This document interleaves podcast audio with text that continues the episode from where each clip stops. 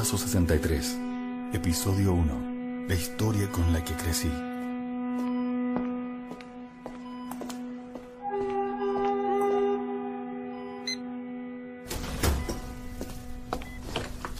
Hora 10.30, 22 de octubre del 2022. Primera sesión, caso 63 para el registro. Cuando suene el VIP, ¿comenzamos? Ujú. ¿Cómo quiere que lo llame? Hola, buenos días. Buenos días. ¿Me puede decir cómo quiere que lo llame? Por mi nombre, o como caso 63, según veo ahí, me da igual. Diga su nombre y su edad. Me llamo Pedro, Pedro Reuter, tengo 39 años. Diga, por favor, para el registro de dónde viene. Vengo del año 2062.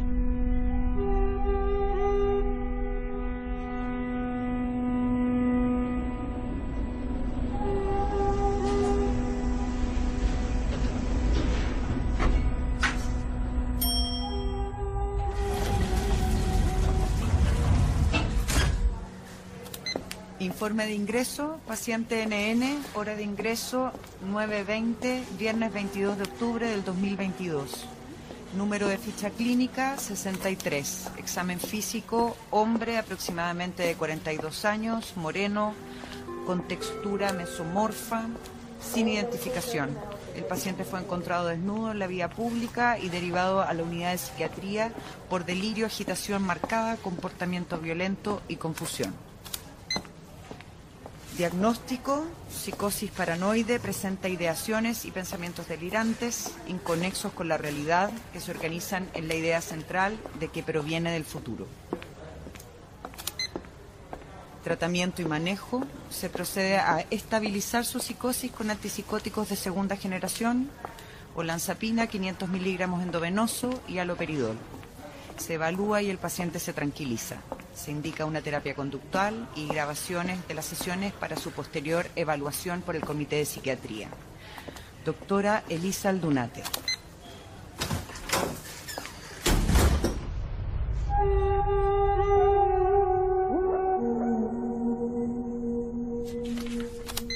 Hora 10.30, 22 de octubre del 2022. Primera sesión, caso 63 para el registro. Cuando suene el VIP, ¿comenzamos? Ujú. ¿Cómo quiere que lo llame? Hola, buenos días. Buenos días. ¿Me puede decir cómo quiere que lo llame? Por mi nombre, o como caso 63, según veo ahí, me da igual. Diga su nombre y su edad. Me llamo Pedro, Pedro Reuter, tengo 39 años. Diga, por favor, para el registro de dónde viene Vengo de México. y lo que mencionó. Vengo del año 2062. Eso es el futuro. Para usted sí, ¿Perdón? para usted es el futuro. Ok. Entonces usted dice venir del futuro. No tengo pruebas, doctora. Aldunate, doctor Aldunate. No tengo pruebas, doctora Aldunate. Lo siento. ¿No le parece que una afirmación tan inusual debería estar acompañada de alguna prueba? De- Para poder creerle, digo. No me interesa que usted me crea. No se ofenda, no, no es mi objetivo, por lo menos no es mi objetivo primario. Pero estará de acuerdo conmigo en que es una afirmación muy inusual. Sí, pero usted está acostumbrada, doctora. Supongo que no soy el primero en esta sala que viene con delirios extraños. Lamentablemente creo que no soy el primero en su vida. ¿O sí? ¿Perdón? Paciente delirante me refiero.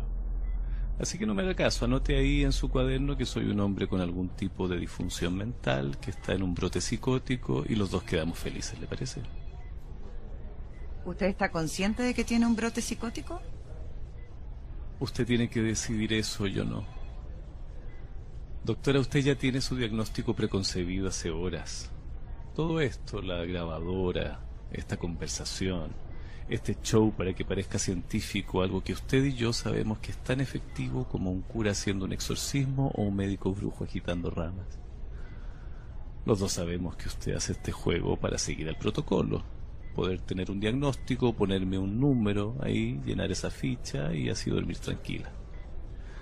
No, no, no me interesa jugar a eso, doctora.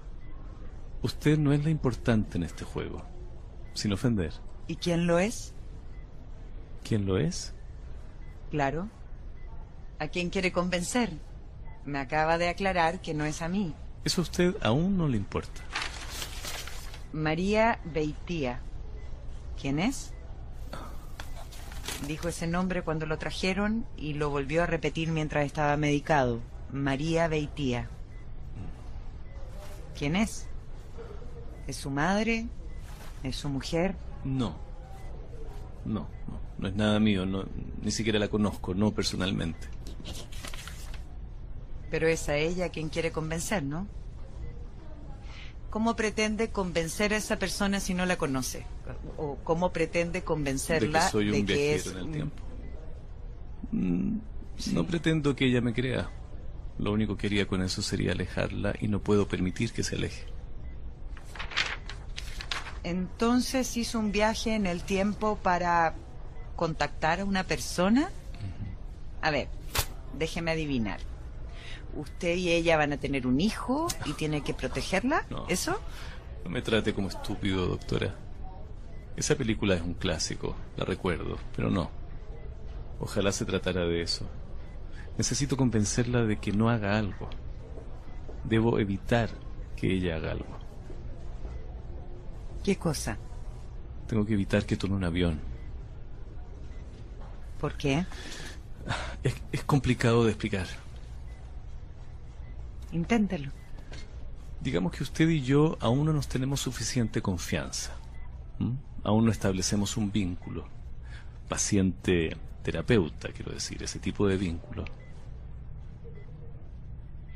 ¿Usted ha estado internado antes? No, ¿Ha estado sometido a medicación? no, ¿Ha sido diagnosticado con algún tipo de trastorno de personalidad? no, ¿Se ha escapado de alguna casa de acogida? no, mire, doctora. ¿Ha tenido algún accidente No, grave? no, doctora, no. ¿O ha estado involucrado en A algún ver, es que accidente usted no me grave? está escuchando. en el cual, por ejemplo, No, usted haya sido no. responsable? No. Ah, ¿Ha perdido alguna vez el No, conocimiento? estoy diciendo que no. No, no, vuelvas, No tengo que a salir de aquí, no tengo todo el tiempo. No, no, usted está en una unidad de mediana estadía Tengo psiquiátrica en un hospital general tipo 1. No, no lo puedo dejar salir. Me va a obligar a pedir ayuda. Me- No, por favor, suélteme. vuelva a sentarse. No. Voy a tener que pedir ayuda Está si no se vuelve a sentar. Está bien.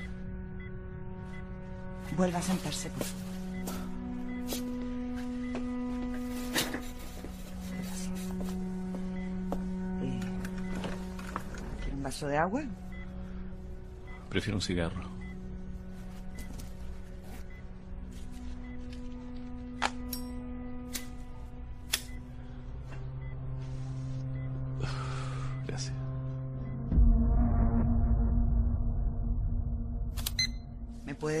Por favor, decir su dirección real?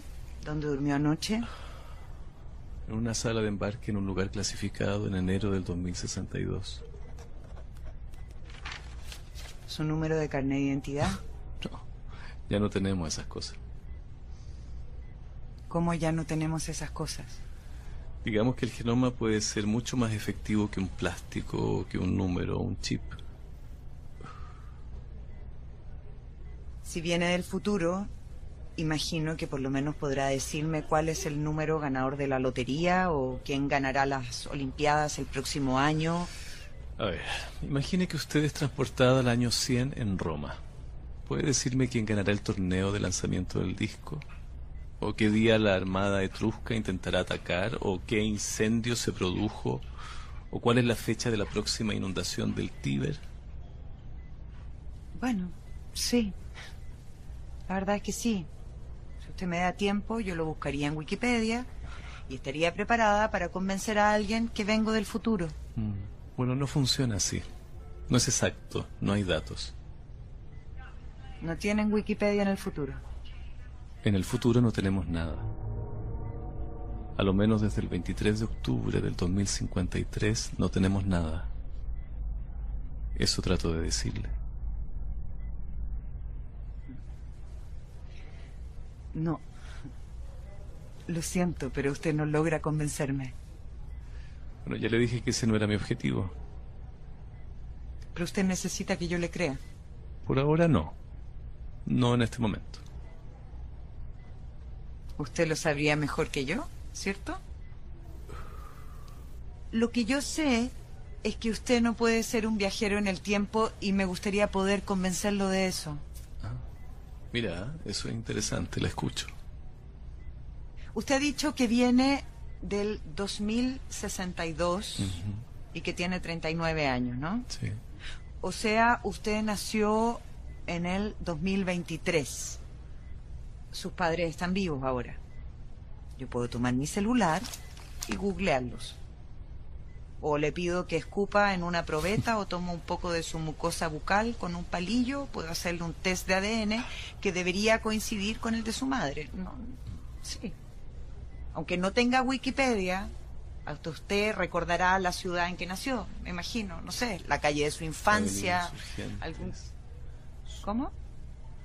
Avenida Insurgente Sur, 553, código 2, Escandón, Ciudad de México. Claro que me acuerdo de la ciudad en la que nací. Pero eso será en dos años. Mis padres ahora no se conocen. Mi madre estudia cuarto año de medicina en la UNAM y mi padre intenta tener una banda de rock y tiene un taller de reparación de bicicletas con mi abuelo en la colonia Roma. Ok. Entonces, solo para seguir su línea lógica, yo podría llamarlos ahora. Decirles que van a tener un hijo, que 39 años después viajará al pasado para Para salvar al mundo. salvar al mundo. Entonces ellos no se conocerían, Cierto. y usted no nacería, y no... Y no estaríamos teniendo esta conversación. Correcto. En cuatro semanas más. No tengo clara la fecha exacta. Y debido precisamente a que usted me va a creer, cuando yo me haya ido de aquí, usted va a contactar a mis padres y la historia de una psiquiatra chilena que habla de algo así de extraño les va a parecer tan divertido que mi padre va a ir a ver a mi madre. Se van a tomar unas cervezas y van a empezar a salir. Van a ser novios y yo voy a nacer. Gracias a usted, doctora. Crecí escuchando esa historia de la psiquiatra chilena que unió a mis padres. ¿Quiere una primera prueba de que soy un viajero en el tiempo? Usted es la primera prueba, aunque todavía no lo entienda. Usted es la primera prueba, Beatriz. ¿Cómo sabe que me llamo así? Yo nunca uso ese nombre. Elisa Beatriz Aldunates y Fuentes. ¿Me ha estado investigando? ¿Quién es usted? Dígame, por favor, ¿quién es usted? Episodio 2. DeLorean.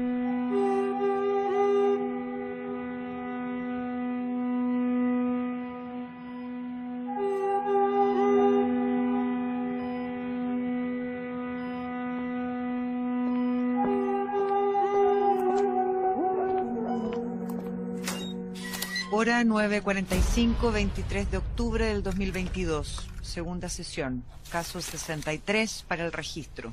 Doctora Elisa Aldunate. Cuando suena el bip comenzamos? ¿Cómo durmió, doctora? Bien, gracias. ¿Sueña? Creí que yo hacía las preguntas. Uno puede conocer a alguien por sus preguntas. Y pensé que quería conocerme. Sí, a veces sueño. ¿Usted? Yo no lo llamaría sueños, pero sí. ¿Recuerda lo que soñó anoche? No. ¿Está tan segura? ¿No quiere intentarlo? ¿Intentar qué? ¿Recordar lo que soñó?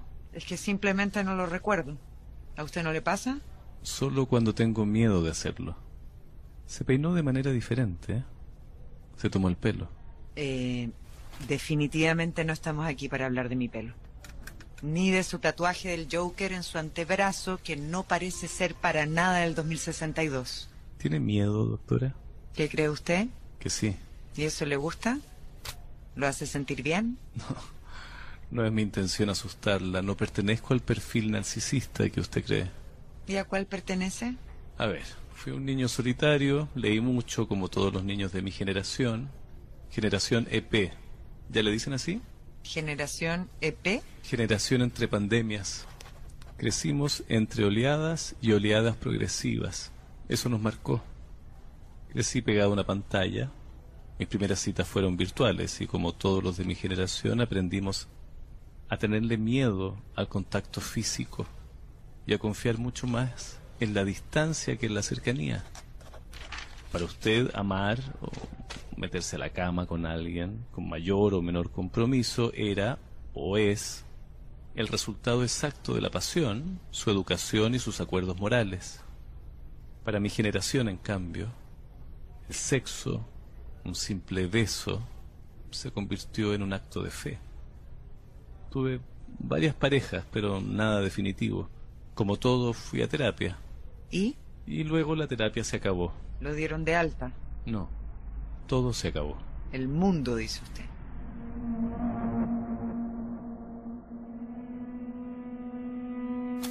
Es curioso lo del fin del mundo.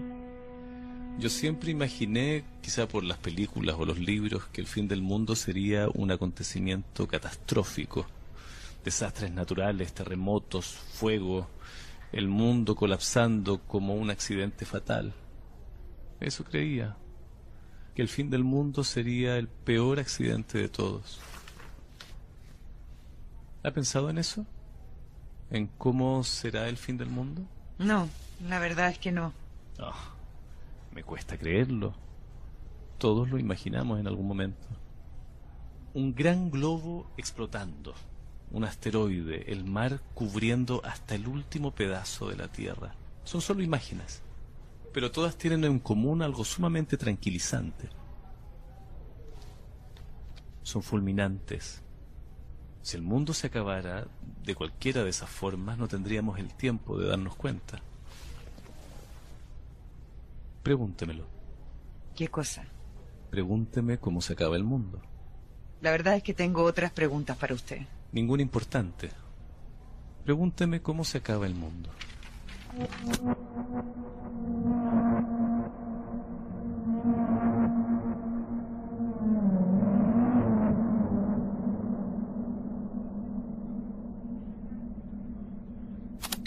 Bien.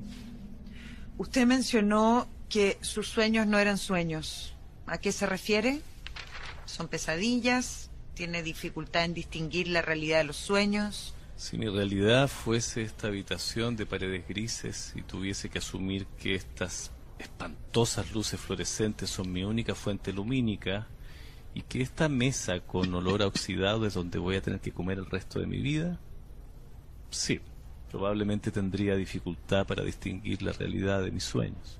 ¿Y ese no es su caso? Usted no está haciendo las preguntas correctas. Bueno, quizás para usted sea así, pero por ahora son las que necesito que me responda. Usted no quiere hacer las preguntas correctas porque no quiere escuchar las respuestas correctas. Y eso es, según usted, porque tengo miedo. Sí.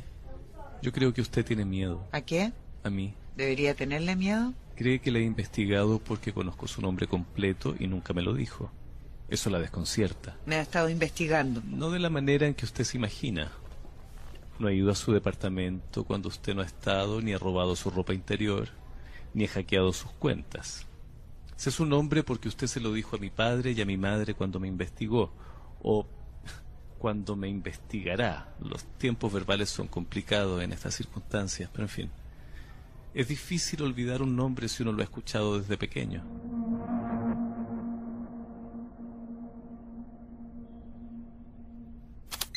Usted no tiene acento mexicano. ¿Es porque creció tras una pantalla? ¿Por ese efecto de generación interpandémica? Entre pandemias. Generación entre pandemias. No. No, no hablo con acento por otro motivo y me sorprende que se preocupe de eso y no de hacer las preguntas correctas. ¿Me puede explicar, solo por curiosidad, por qué usted no tiene acento mexicano? 38 años de inteligencia artificial y neurociencias han permitido que los traductores no sean como los que tienen su móvil. Ya no solo podemos escuchar cualquier lengua descargando un paquete de datos, Podemos descargar acentos específicos de regiones, ciudades y años y hablarlos medianamente bien. Pero no es algo que tenga que pensar, solo ocurre. Y yo que pensaba que en una caja de fósforos como esta era imposible tener señal, Discúlpeme. Es que puede ser una urgencia. prometo no ir a ningún lado. ¿Aló?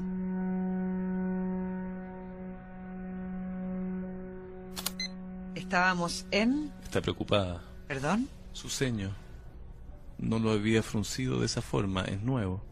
No es de extrañeza, es de preocupación.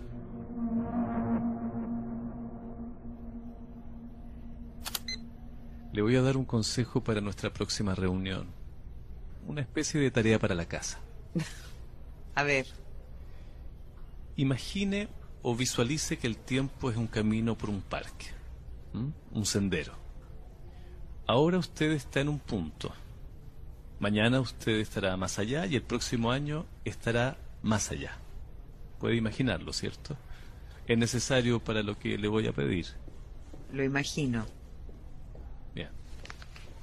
Imagine que hay una doctora Aldunate en cada uno de los momentos y que la doctora Aldunate que nos interesa está al final del sendero, en el futuro. Y esa quiere decirle algo, aconsejarle algo a su hermana pequeña de hoy, que es usted hoy. ¿Qué consejo le daría? ¿Y usted quiere que yo haga eso ahora? No, no. no, es- ese es el punto, no podría. Sería usted hoy imaginando a la doctora Aldunate del futuro dando un consejo que usted ha elaborado con la información de hoy. No. Pero en cambio, usted puede establecer un acuerdo. Se comunicará con su futura doctora Aldunate mientras duerme. Ella le dará buenos consejos. La próxima vez que nos veamos me contará qué soñó. Y quizás ella le habrá hablado sobre nosotros, Sobre nosotros. Sobre usted y sobre mí. Deduzco que usted cree que usted y yo vamos a vernos en el futuro y que esa relación será tan relevante para mí que yo, o mejor dicho, mi yo del futuro, me lo advertirá en sueños. ¿Es eso? Quiero entenderlo bien. Exactamente.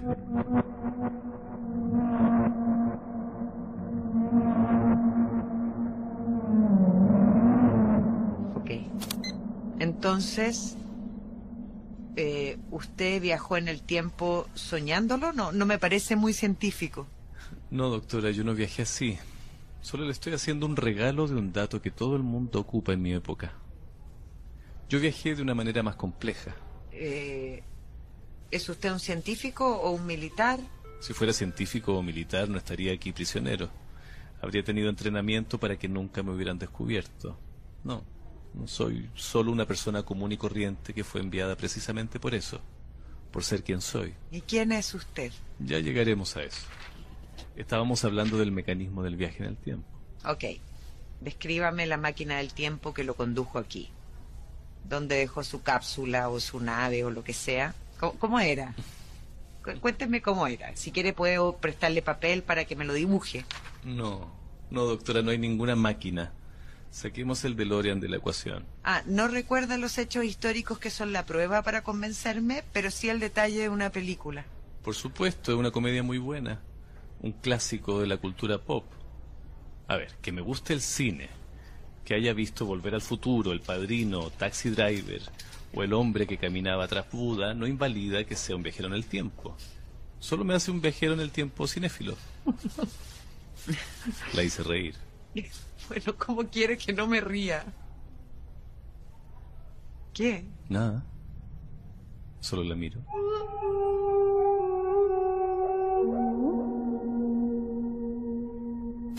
En fin, no estábamos hablando de cine, estamos hablando de algo más complejo. Lo que encuentro extraño es este juego donde usted pretende estar interesada en mi delirio y finge darle importancia a cosas que no entiende ni le interesan. Según usted, estoy loco. ¿Para qué quiere saber cómo viajé en el tiempo, honestamente? Es que yo no creo que usted esté loco. Las patologías mentales son complejas y en muchos casos... ¿Quiere saberlo? Sí, dígame, ¿cómo viajó en el tiempo? Láseres. Láseres. Los láseres crean un haz de luz circulante que retuerce el espacio y el tiempo. Tome un láser y vea qué pasa en la proximidad de un motor de un avión a reacción. Y lleve un reloj. Solo para el registro. Un láser.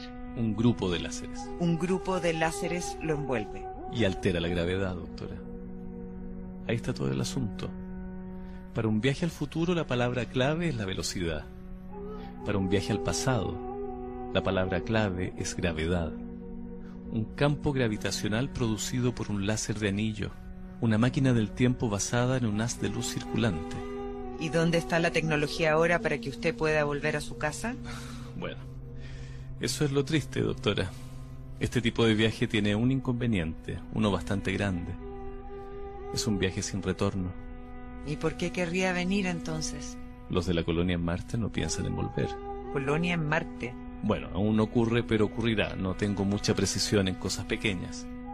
Pero la colonia de Marte es importante. A lo que voy, ellos no piensan en volver. Ellos solo tomaron un camino de una vía. Como usted. Pero ellos tendrán, supongo, un propósito. Yo también lo tengo. Salvar el mundo. Es obvio y un lugar común, pero sí, ciertamente. Ok, ¿salvar el mundo de qué?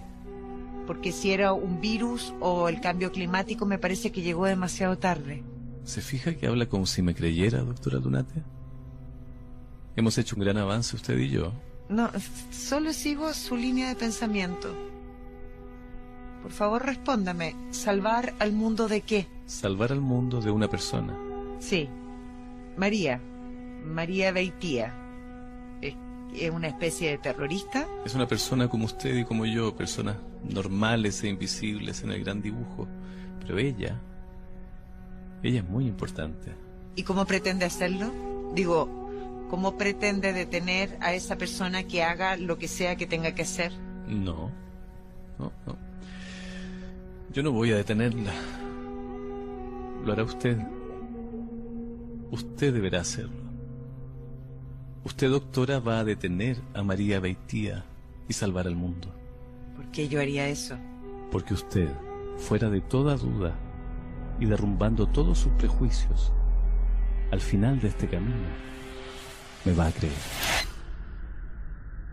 Episodio 3. Pegaso.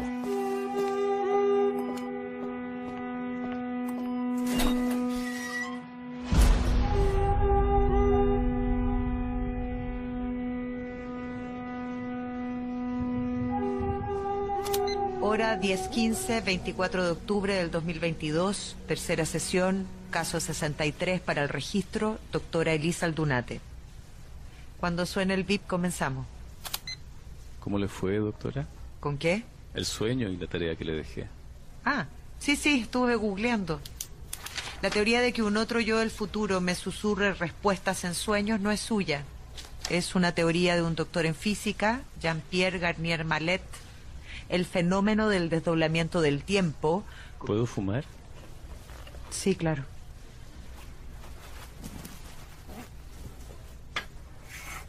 Gracias. Usted no está desarrollando un cuadro psicótico con una ideación organizada. Usted simplemente está mintiendo. Nunca dije que la teoría fuera mía. El fenómeno Garnier Mallet se enseña en las escuelas desde que yo tenía 10 años, el 2034. Dígame, por favor, el nombre de su profesor de física. Claro que sí, pero dudo que le entregue alguna respuesta. ¿Por qué sería eso? Porque hoy tiene 16 años. Claro, por supuesto. Muy conveniente para usted. No sé si sea conveniente, es un hecho.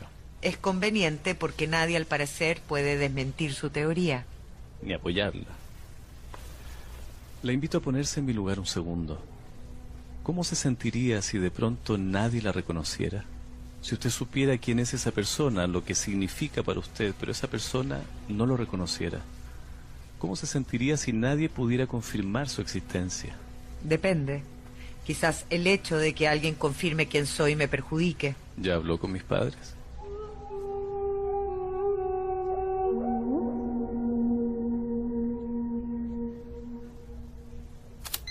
Me gustaría saber por qué está mintiendo. ¿Sobre qué? Sobre todo. ¿Cuál fue esa palabra que utilizó? ¿Googlear? Sí, googlear. Déjeme adivinar. Para usted es como lo que sería para mí tener que ir a una biblioteca. Lamento decirle que muy pronto ir a una biblioteca será más necesario de lo que cree. Un presagio. Por favor, cuénteme. El gran borrado. Todas las nubes, buscadores, los datos. Nada. De un día para otro. ¿Quiere saber esa fecha? Esa sí la sé. Marca un hito y es pronto. Mire, yo tengo muchos años de práctica clínica y sé cuando estoy con alguien con un problema de salud mental, con un trastorno de personalidad, lo cual merece todo mi respeto y atención, y cuando alguien es un fraude. Usted simplemente es un fraude. Si yo soy un fraude, usted también lo es. Yo no estoy alegando venir de un lugar imaginario. En esta sala solo hay uno que miente. ¿Por qué? Porque la que está con delantal es usted y con el tatuaje del Joker yo.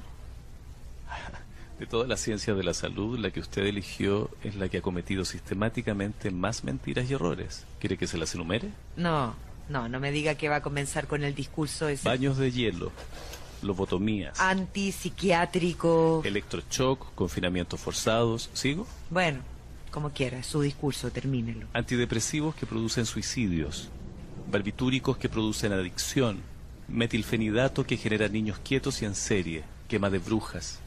Aquí el fraude viene de otro lado, del lado del que cree saber todo sobre la mente y realmente no sabe nada. ¿Sabe lo que veo?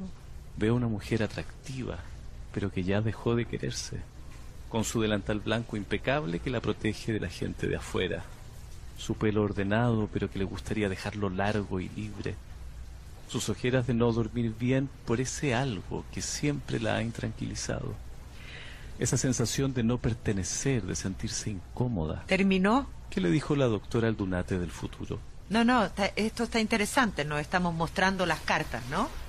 ¿Sabe qué? Lo prefiero así, con su verdadera personalidad que con esa como puesta en escena de viajero en el tiempo. ¿Qué le dijo la doctora Aldunate? ¿Qué quiere? ¿Declararse interdicto por algo? ¿Escapar de la justicia? El secreto médico lo protege, puede decírmelo.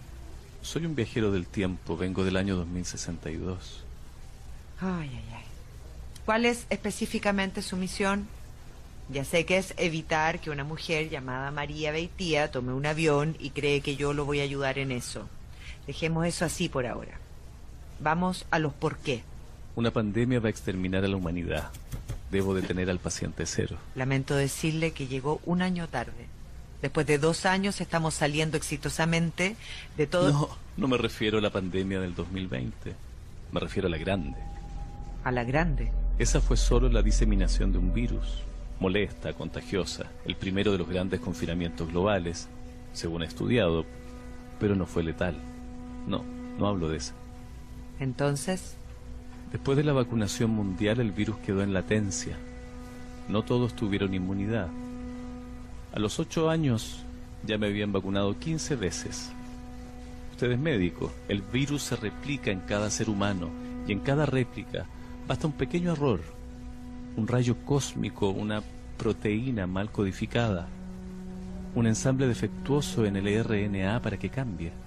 Y eso pasó en el cuerpo de una joven una mutación. que dará comienzo a la cuarta ola, la última. Entonces, El paciente cero, en cuyo cuerpo se producirá la mutación definitiva, es una mujer chilena, María. María Eva Beitía Co. Sabemos todo sobre ella, no sabemos dónde ocurrió la mutación, aunque tenemos un rango de días aproximado. Lo que sí sabemos es cuándo comenzó a diseminarlo, el Vortex. Y fue un vuelo comercial. Ella tomará el vuelo 6433 de Santiago de Chile a Madrid el 24 de noviembre del 2022. Y sabemos que desde ese vuelo se diseminará el nuevo virus por el mundo. ¿Y vacuna para ese nuevo virus? No, no hay vacuna para Pegaso. Pegaso. Transmisión aérea. Bajo el microscopio es blanco, parece tener alas. Es rápido. Alguien pensó que ese nombre era poético. ¿Pegaso? Pegaso. ¿Pasa algo, doctora?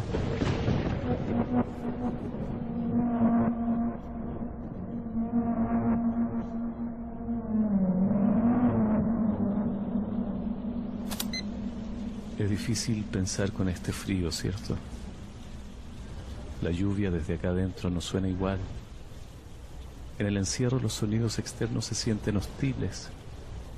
Uno olvida el sonido del mundo. Nuestra próxima reunión podría ser en un lugar abierto. Prometo no escapar. Entonces, eh, ¿el virus Pegaso es una cepa mejorada? Exactamente. Ok, es una cepa mejorada. Pero si esa mutación, Pegaso, se producirá en noviembre de este año, y usted ha dicho que el fin de todo es en el 2053. Y si Pegaso es tan letal como usted dice, de transmisión aérea, etcétera, ¿por qué no eliminó a la población inmediatamente? Porque como lo he dicho antes, el horror del fin del mundo no es su inmediatez. Es el desgaste progresivo de la especie. Es el acostumbramiento. En las primeras pandemias aprendimos a protegernos, a confinarnos. Con Pegaso pensamos, ah, bueno, otro virus más, de vuelta a encerrarnos. ¿Y las vacunas? Las vacunas mantuvieron a raya a Pegaso y funcionaron por un tiempo. Pero fue cambiando. Una y otra vez. Vacuna y cambio. Vacuna y cambio. Treinta años de desgaste. Luego todo se empezó a derrumbar. Todos empezaron a aislarse, a dejar las ciudades, a evitar el contacto. No todos, por supuesto. Algunos pretendieron que nada había cambiado. Esos murieron rápido. Usted tuvo suerte entonces. Hay un viejo dicho, los cobardes sobreviven. Yo fui uno de ellos, un cobarde. Perdí a la mujer que amaba. Pegaso la mató y ni siquiera pude despedir su cuerpo. Una mañana salió de la casa rumbo al trabajo, nos reímos de algo que no, no recuerdo y le dije que le prepararía algo especial para la noche. Soy muy buen cocinero. Luego no la volví a ver.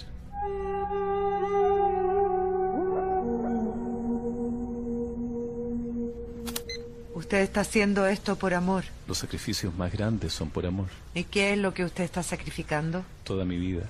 Para volver a verla. No, doctora. Yo jamás voy a volver a verla. Mi línea de tiempo, mi línea de origen, ya no se puede modificar. Mi vida junto a ella, ella junto a mí, su muerte, eso no cambia. Si yo cambio algo ahora, cambiará el futuro, pero será otro futuro. No cambiará el futuro de donde vengo. Es confuso, pero ya lo entenderá. Incluso si yo pudiera volver, volvería a mi línea de origen donde ella no está. Pero como le expliqué, mi viaje es... Un viaje solo de ida. Exacto. Entonces... Solo quiero que ella exista en un nuevo futuro aunque ya no esté conmigo, aunque nunca me haya conocido. Mi trabajo es generar un futuro distinto y mejor. Su vida por la de toda la humanidad. ¿No se tratan de eso las revoluciones? ¿Hacer algo ahora que impactará a desconocidos muchos años después? Nadie sabrá que fue usted. ¿Cómo sabe que soy el primero? Eso es cierto. He sabido de varios casos como el suyo. Personas que dicen venir del futuro. Está lleno en YouTube puros fraudes. No, sé de lo que habla. Me refiero a que ni usted ni yo sabemos si esto ya ha ocurrido. Quizás somos consecuencia de otros héroes anónimos que modificaron líneas de tiempo que existieron, que eran diferentes a esta. Pero solo sabemos que pertenecemos a una, y a veces, solo en sueños, podemos contactarlas. Su famoso fenómeno Garnier Malet. Exacto.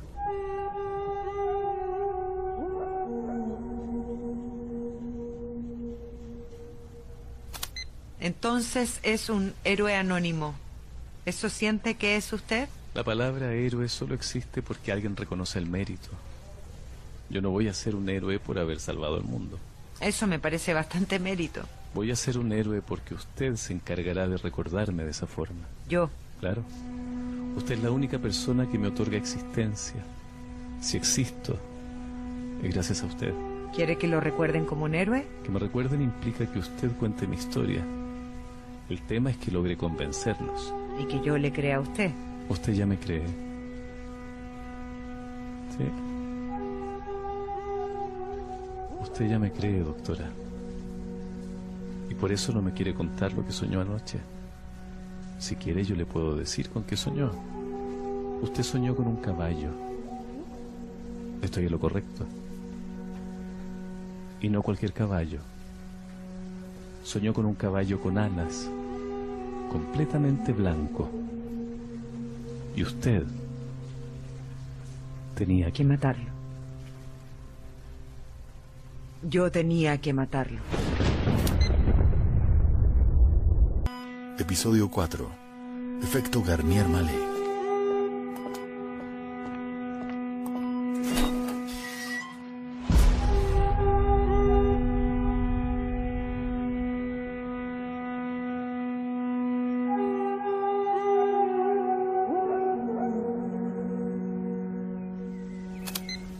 Para el registro, doctora Elisa Aldunate, hora 11.42, 25 de octubre de 2022, cuarta sesión, caso 63. Estamos grabando. Le agradezco mucho este gesto, doctora. La caja de fósforos era... Una caja de fósforos. sí. No sabía que este hospital tuviese un parque. No sé si lo llamaría un parque, es bastante pequeño. Es hermoso. Sí, es lindo. ¿Ve ese vitral? Otro secreto de la vieja Basílica del Salvador. A las 12 en punto, el sol se refleja en el vidrio y toda esta zona se llena de tonos rojos, amarillos, celestes. Cuando hice mi último año de medicina me asignaron aquí. Prácticamente vivía en este hospital. Voy a omitir que esos auxiliares que están sentados al fondo son su protección. Hay protocolos que debo mantener. De modo que me trajo a su jardín secreto. Eso significa que me cree. O está en el incómodo pero liberador proceso de dejar atrás sus prejuicios y creerme. Lo traje acá para que cambiemos de estrategia. No voy a cuestionarlo. Solo voy a intentar comprender sus móviles. ¿Me parece? Me parece perfecto. ¿Qué quiere hacer? Quiero que me cuente su vida. ¿Cómo podría negarme? Dicen que el mayor placer de un ser humano es contar su vida al otro. La verdadera. La verdadera. ¿Su ocupación, por ejemplo? Trabajo junto a los sobrevivientes de la pandemia en una comunidad agrícola autosustentada y limpia. Nadie entra ahí. Se llaman círculos sanitarios. No hay virus y no hay posibilidad de contagio. Dijo que su mujer murió. En el último brote, sí. ¿Hijos? No. ¿No hay nadie más? No. Ese fue el primer requisito para ofrecerse como voluntario. Si no vas a volver, nadie debe extrañarte. ¿Pusieron un aviso en el diario? ¿O en Instagram o en Facebook? ¿Un aviso pidiendo un voluntario para viajar en el tiempo? Esas son sus redes sociales de Internet, ¿verdad? Las estudié. En el futuro, después del borrado, volvimos a usar medios de comunicación menos vulnerables. La radio. En la radio pusieron un llamado de voluntarios, pero no para viajar en el tiempo, no. ¿Se imagina? Quiere viajar en el tiempo, dejar a todos los que ama corriendo el riesgo de morir y quedar como un náufrago en una misión con pocas posibilidades de tener éxito. Venga. no. No. No, la verdad no, no lo hicieron así. Disculpe, eh, cuando usted habla de el gran borrado... Sí, de los datos, de las cosas en las nubes. 30 de marzo del 33, imposible olvidar esa fecha. Debería recordarla. Eso no lo puedo cambiar. Es extraño que el mundo digital siempre copia al mundo verdadero. No hay mucha claridad como pasó, un bot de inteligencia artificial en un laboratorio de diseño, creo que en China o en California. Se pelea la autoría, quiero decir, rechaza la autoría. El sistema de IA se escapó. Lo habían diseñado para tener acceso a toda nuestra información, leer nuestros correos, explorar nuestros archivos, ofrecer, borrar los duplicados, eliminar los obsoletos y dejar solo los relevantes. Un asistente virtual como ese primitivo que tiene hoy en su celular. Bueno, el bot se escapó.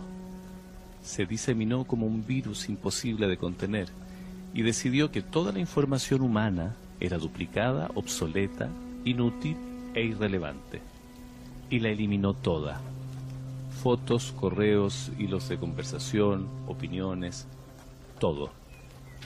El virus nos arrojó al vacío de la nada.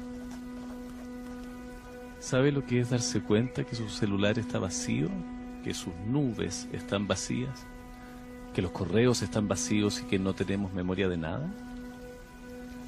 Me imagino que se sabe su número de celular. ¿Sabe el de su marido? No. ¿Y el de su madre? ¿Y el del hospital? Bueno, así comenzó. El borrado desplomó el mundo digital. Pegaso lo hizo en el mundo real. La sociedad se pulverizó.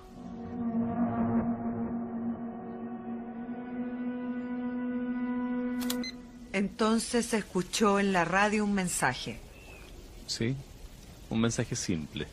Se solicitan voluntarios para terapia experimental contra Pegaso. Luego fui pasando etapas, muchas. Viajé a Ciudad de México, estuve en un hotel, comprobaron mi grado de inmunidad. Era inmune a la cepa 2022 de Pegaso. Eso significa que en mi sangre hay anticuerpos para esa cepa, no las posteriores.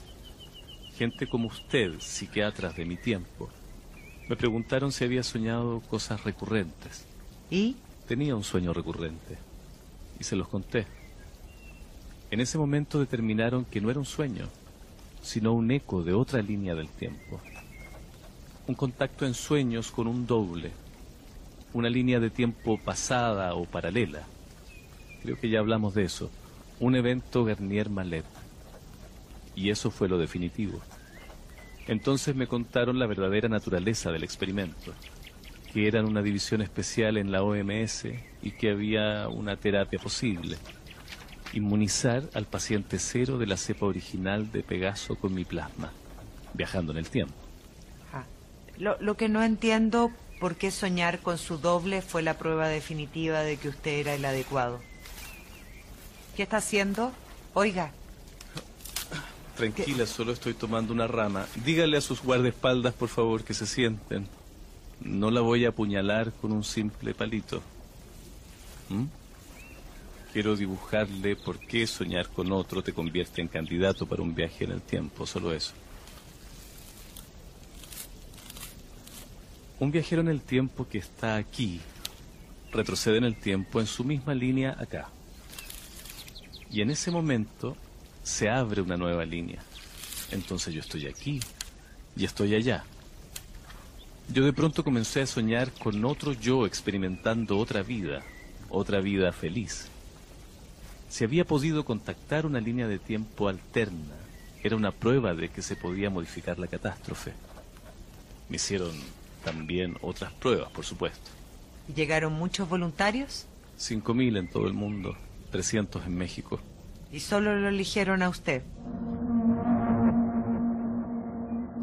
Mire. ¿Ve ese pájaro? Ahí. Sí. Se acaba de posar en la fuente. Toma agua. Está bañado por un rayo de sol que proyecta su sombra sobre la hierba. ¿Qué posibilidad hay de que eso vuelva a suceder? Muy baja. Llamamos a eso un vortex.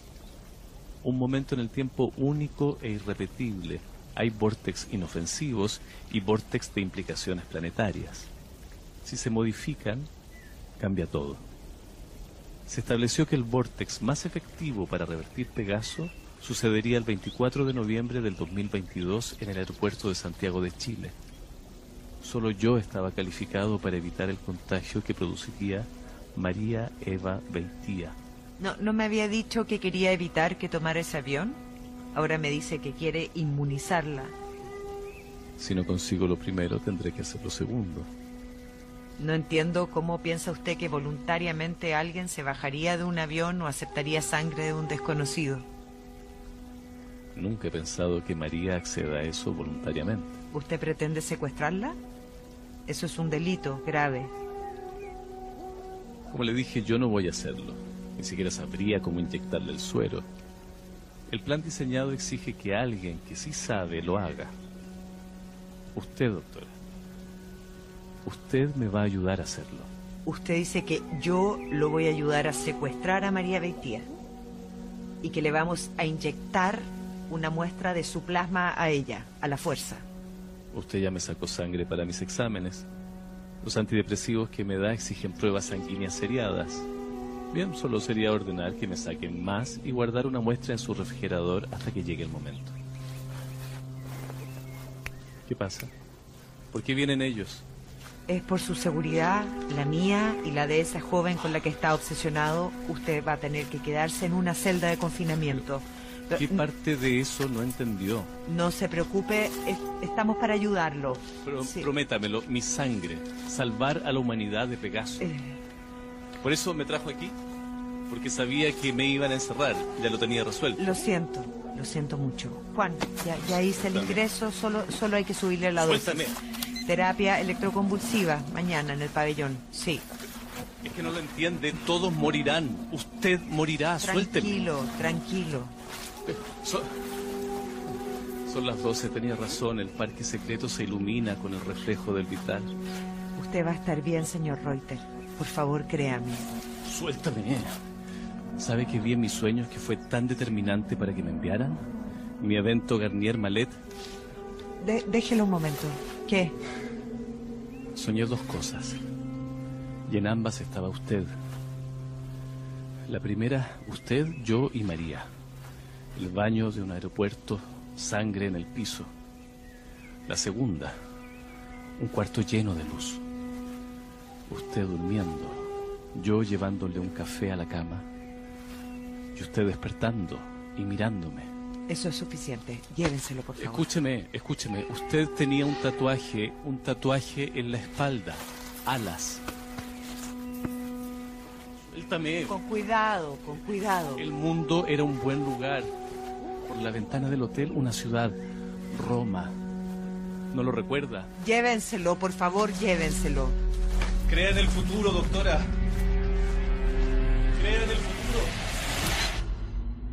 Episodio 5. Sopa de letras.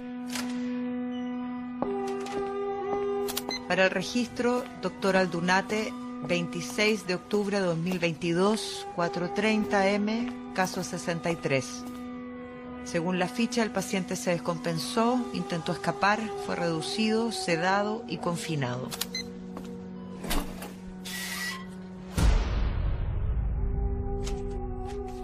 ¿Quién estaba de turno? La doctora Arriagada, aquí está la ficha. Sí, pero es que lo, lo medicaron más de lo necesario. Estaba muy alterado. Está bien, gracias por llamarme. Él mismo fue el que pidió que la llamara. Sáquenle las amarras. Pero puede ser peligroso. No, no es peligroso, sáquenselas. Ahora, por favor, déjenos solos. Muchas gracias. ¿Está bien? Lo desperté. No podía dormir, no se preocupe. Me dijeron que trató de escapar. ¿Me, ¿Me puede dar un poco de agua, por favor? Claro.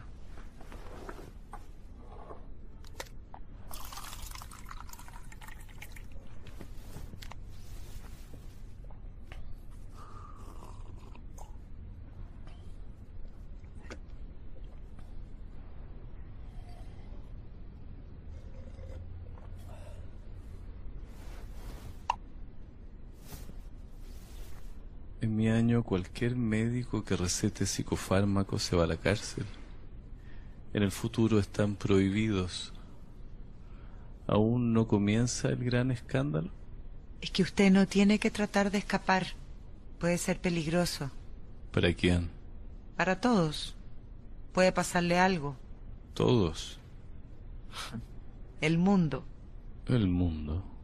No tengo a nadie en el mundo. Ni en este año. Bueno, tampoco allá. No, no veo a quién podría importarle.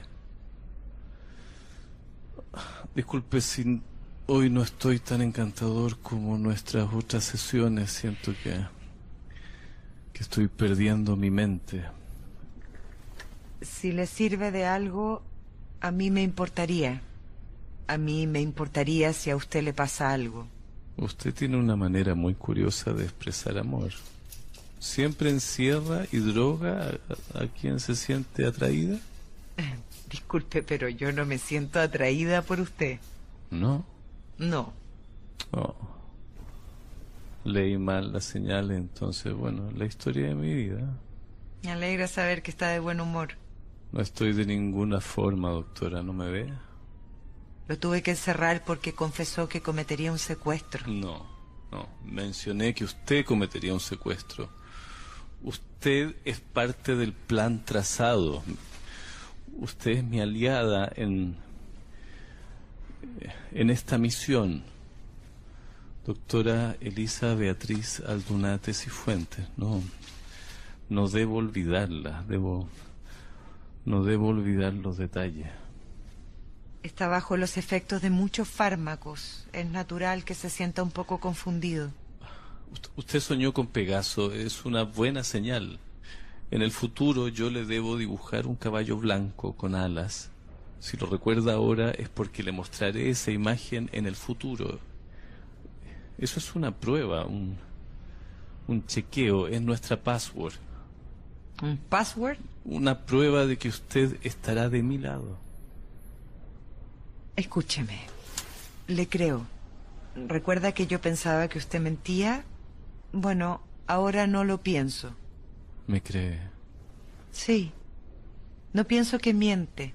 Pienso que un trastorno de personalidad es una condición que requiere un tratamiento adecuado y mucho respeto y confianza. ¿Usted cree que construí un delirio? ¿Eso cree? Le creo a usted como paciente. Es natural que mis palabras lleguen más lentas que mis pensamientos. Las imágenes de mi cabeza son como láminas en el agua, se disgregan como, como esas sopas de letras. Es natural. Terapia electroconvulsiva, ¿cierto? ¿Eso me van a hacer en la mañana? Terapia de electroshock, sí. Electroshock. Oh, creí que estaba prohibido. La verdad es que hay muchos prejuicios. Usted va a estar sedado, es indoloro, los equipos ahora son de última generación. Lamento decirle que también son la última generación. ¿Se lo haría usted? No lo haga más difícil. Debe ser espantoso. Es espantoso, ¿cierto? Doctora, Aquí estoy. ¿sabe qué? Intenté escapar para que me capturaran. Si realmente hubiera querido escapar, no estaría aquí y no sabría de mí. ¿Y por qué hizo eso? Intenté que la llamaran, pero no lo hicieron. Necesitaba llamar su atención, hablar con usted. Si me hacen electrochoc, no podré volver. Usted me dijo que era un viaje de ida. Mentí. Tiene que evitar eso. Lo siento. Si la convenzo ahora, en este minuto, que lo que digo es verdad, suspenderá el procedimiento. No puedo asegurárselo. Si compruebo en este momento que soy un viajero en el tiempo, si le doy una prueba irrefutable, algo que solo usted puede saber y que confirmaría que hablo con la verdad, ¿usted suspendería el procedimiento? Necesito tener su palabra. No puedo prometerle nada. Respeto y confianza. Los pilares del tratamiento, usted lo dijo. ¿Tengo su palabra? A ver, si acepto eso, usted debe considerar también la posibilidad de que no me convenza. Al mismo tiempo, le pido que acepte el tratamiento si ese es el caso. Ahí podríamos tener un trato. Una sola bala entonces. ¿Mm? Una imagen para salvar a la humanidad. Lo escucho. Le aclaro que no tengo ningún tipo de tatuaje de alas en mi espalda y que no está en mis planes hacérmelo para que no gaste esa bala. Pegaso y su sueño no es suficiente prueba. He pensado en lo de Pegaso. Se llama inducción sublímbica. Lo usan los magos. Se presenta una imagen casual, un número y eso, más ciertas palabras, y se va configurando una persistencia de esa impresión. Usted tenía algo cuando lo interrogué el primer día, un grupo de dibujos. Uno de ellos era un caballo alado. Era el único que estaba mirando hacia mí, Que lo haya soñado es una especie de déjà vu. ¿Está bromeando conmigo? No, no, para nada. La gente cree pensar que vivió algo de nuevo cuando realmente no fue así. El sistema visual del encéfalo está organizado en dos vías paralelas que procesan información complementaria a velocidades distintas, ¿me entiende?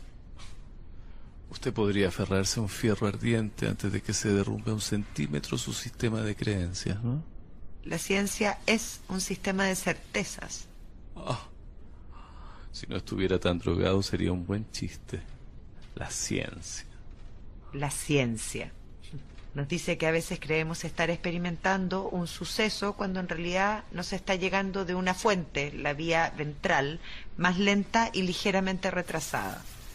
Cuando me dijo que había soñado y dijo caballo, mi mente configuró el hecho de que ya lo había soñado. Con razón no podía dormir. Si tiene que inventarse toda una teoría para convencerse de que no soñó con un puto caballo con alas.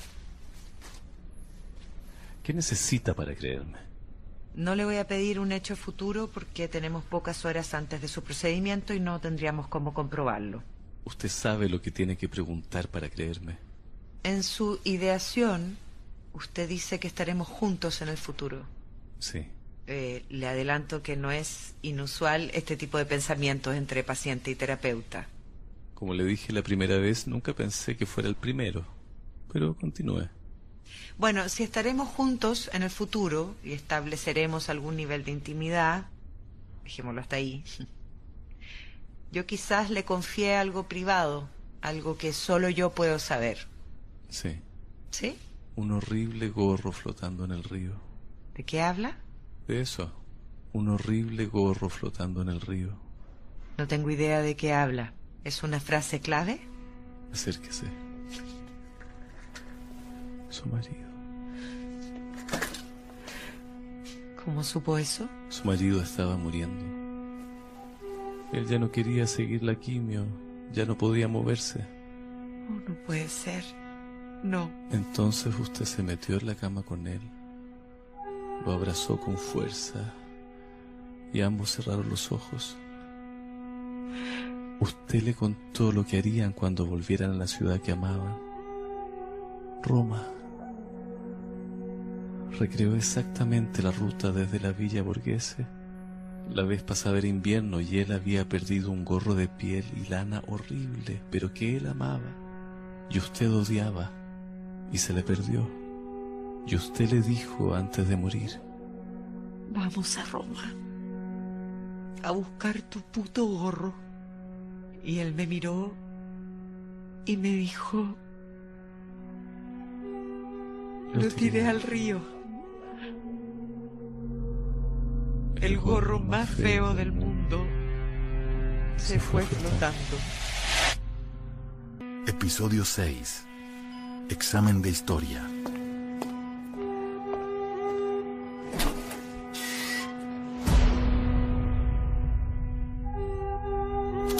Registro caso 63, 27 de octubre de 2022. Prueba de polígrafo, verificador, doctor Ernesto Silva. ¿Está listo, Ernesto? Estoy listo. Gracias. Señor Reuter, muchas gracias por su colaboración en esta prueba de polígrafo. ¿es este un procedimiento habitual? ¿Lo hacen todos sus casos, doctor? No, no, muy excepcionalmente. Le voy a pedir por favor que trate de no moverse. Me hace sentir especial. En el futuro no tenemos algo que detecte mentiras. Entonces, o están muy avanzados y vamos en involución, o es que pronto se darán cuenta que estas máquinas no sirven para nada. ¿Qué es lo que detecta, doctor? ¿Respuesta galvánica o conductancia de la piel? Cuando alguien miente hay sutiles variaciones de la presión arterial, ritmo cardíaco y la frecuencia respiratoria. ¿Está cómodo? ¿Cómo lo estaría alguien con electrodos en su brazo y en el pecho? Sí, estoy cómodo. Ok. Le vamos a hacer unas preguntas de calibración. Necesito que me diga qué día es hoy. Hoy es jueves 27 de octubre del año 2022. Diga, por favor, algo concreto que vea. Algo concreto. Bueno. ¿La veo usted, doctora? por primera vez sin delantal, con una blusa blanca. Veo una sala, una mesa metálica, un espejo de pared donde supongo debe haber una cámara grabándome o alguien mirándome. Y lo veo a usted, doctor, mirando como la aguja de su detector de mentiras detecta variaciones sobre un papel. Sigamos. Ahora necesito que me diga una mentira. ¿Una mentira? A ver, déjeme pensar. Ok. Yo a usted, doctora, no la conozco. ¿Ernesto? Podemos empezar. Ok. Diga su nombre. Pedro Reuter. ¿De qué año viene? ¿Cómo le gusta esa pregunta? Vengo del año 2062.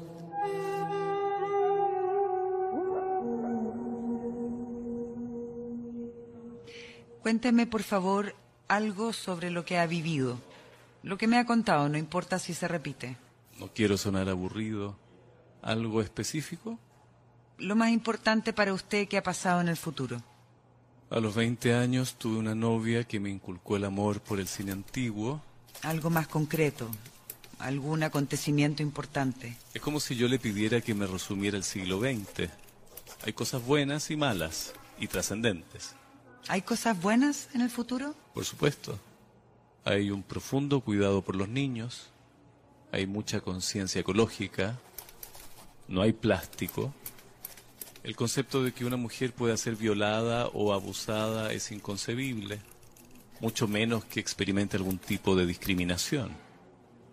Lo mismo con conceptos como el racismo o los nacionalismos, son conceptos extraños. Los ismos han caído completamente. Bueno, después no hay mucho. Pegaso gana. Antes de eso, cosas malas, cosas de las que aún no hemos hablado. Cuénteme. Octubre del 2023, crash económico mundial, caída de la banca, estallidos sociales, la diseminación de la pandemia de Pegaso. 2030, la purga de Berlín, quizá el momento más oscuro de nuestra historia. Comienza, creo que en estos años, a comienzo de los 20. Las pandemias y los confinamientos obligan a la población a estar cada vez más en las pantallas. Según me contó mi padre, todo comenzó por un buen motivo, castigar a racistas, violadores, poderosos corruptos que habían logrado evadir la justicia. Todos ellos fueron juzgados por las redes sociales y dio resultado. La masa opinante generó un acuerdo grupal, espontáneo, inorgánico, de quién era el enemigo y quiénes eran parte del grupo vulnerado a proteger. Luego esa masa comienza a poner su atención en la historia y se comienzan a derribar símbolos de una sociedad injusta. El 2027 o, o 28 todo comenzó a complicarse. Se alza un concepto, el egregore, una especie de regulador colectivo del comportamiento y el pensamiento, formado por millones de opinantes. El arte, ciertos libros, ciertas obras de teatro que parecen veladas críticas al movimiento, son simplemente canceladas.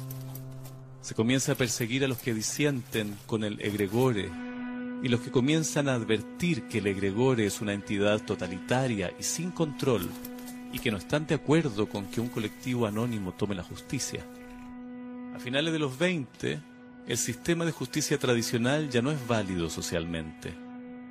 La marca y la sanción colectiva del egregore es lo único válido. Pero dentro del egregore hay quienes critican su propio poder. Ellos son expuestos y luego se comienza a investigar a los ciudadanos al azar en busca de la semilla de la disidencia. Es la época de las grandes persecuciones, culturales, religiosas y científicas. Cualquiera marcado por el egregore pierde inmediatamente su trabajo, su familia, su reputación y es expulsado de la sociedad. Muchos sufren agresiones. Se establece un sistema de castas, los puros, los dudosos, los cancelados. Esto lleva a la caída del pensamiento crítico. El cine, las obras de teatro deben pasar por la mirada del egregore y si no pasan la validación, son marcadas y destruidas. Los museos son saqueados, los centros de investigación quemados, Los colectivos filosóficos y religiosos son perseguidos. Todos colaboran con el egregore para delatar enemigos. Crecí en esos años. Crecí con el temor de hacer algo incorrecto. Hasta el silencio y la no participación en las redes era señal de disidencia. ¿Eso usted lo vivió? Tenía nueve años, sí. Pero conocí amigos de mi hermano mayor que se quitaron la vida porque pensaron que el egregore los iba a marcar. Usted habló de la purga de Berlín. ¿Qué es eso? El punto de inflexión, una fecha oscura para la historia. Sábado 11 de mayo del 2030. El egregore marca, juzga y condena a unos estudiantes clandestinos de budismo zen y una turba quema el edificio donde meditaban. Mueren 132 personas, muchos niños y muchos jóvenes. Las transnacionales de redes sociales son obligadas a cerrar, el egregore se apaga, pero el daño ya está hecho. Y el péndulo oscila hasta el individualismo. Eso el... eh, disculpe que estoy anotando. El 2030. Sí, el egregore se apaga 2035, 2036 o 37. ¿Sigo? Por favor. Wang Xia, ese es otro hito.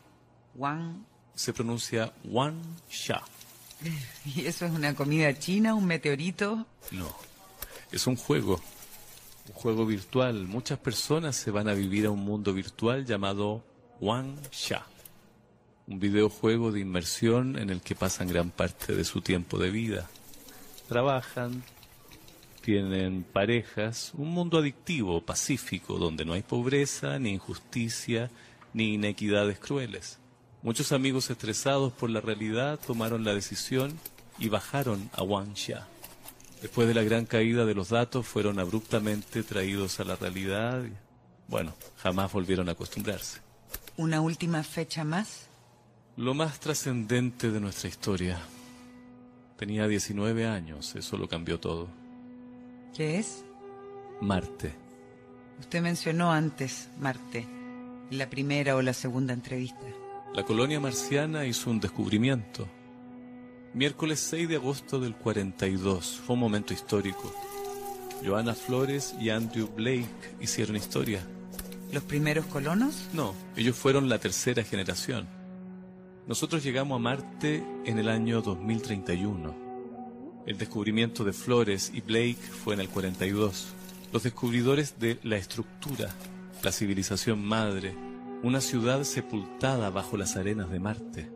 Extraterrestres. Es un poco más complejo que eso. Nuestros ancestros, la constatación de que no solamente no estábamos solos, eso ya lo sabíamos desde los archivos desclasificados del Pentágono. Disculpe, ¿cuándo? El 2000, el próximo año, en realidad, el 2023. El próximo año. Sí, pero un montón de documentos confirmando lo que muchos ufólogos venían advirtiendo durante años no remeció tanto al mundo.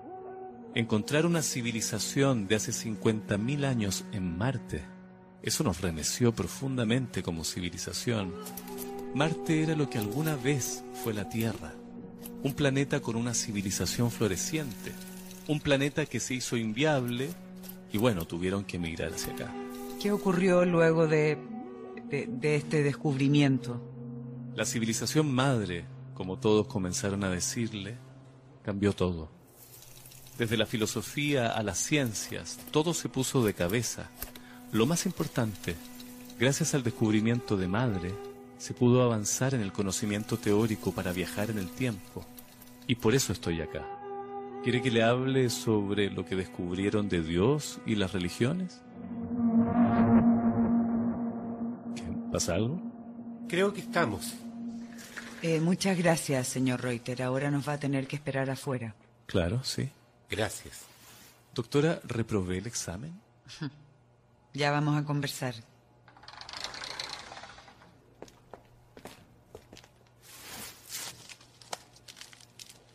Con permiso. ¿Me acompaña, por favor? Es muy sorprendente. Lo es. Por eso quería que lo escucharas. Además sabe cosas privadas que es imposible que las conozca. esto, esto tú comprenderás que revoluciona todo. ¿Qué opinas? Mira, según el polígrafo, él dice la verdad, lo que indica dos posibilidades. Uno, que él realmente cree en su psicosis, y dos, que está mintiendo y es alguien entrenado para pasar esta prueba sin ni siquiera una mínima variación. Mira estos registros. Hay una tercera posibilidad. Elisa, ¿No lo escuchaste? ¿Cómo podría inventar todo eso sin dudar? porque es un gran mentiroso. Pero Ernesto, Y sí, titubeó solo una vez. ¿Ves este salto en la aguja? sí. Le pedí que mintiera y dijo que nunca te había conocido. Esa es la única vez que mintió realmente. Sí, pero le pedimos eso, le- nosotros le pedimos que mintiera. Entonces, ¿es verdad? ¿Él y tú se conocen? Es mi paciente, Ernesto. No, no me refiero a eso. Tú misma has dicho que sabe cosas tuyas que no deberías saber. Te ha estado investigando. Puede ser, pero Deberías tener cuidado con él. Y creo, Elisa, que por tu seguridad deberías dejar este caso. Ese hombre te conoce de antes. Episodio 7. Jimmy Button.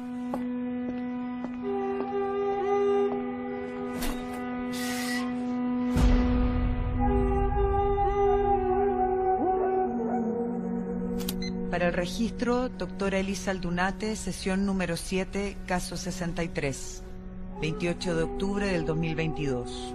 Nos acompaña Andrés Gómez, doctor en física de la Universidad de Chile, con un postdoctorado en el MIT. Señor Reuter, eh, además de ser físico, Andrés es un gran amigo mío, por eso le pedí que me acompañara en una de mis sesiones. Veo que cada día trae a alguien nuevo, doctora. Me siento halagado. Hay preguntas que simplemente no sabría hacerle y Andrés está acá para hacerlas. Ajá.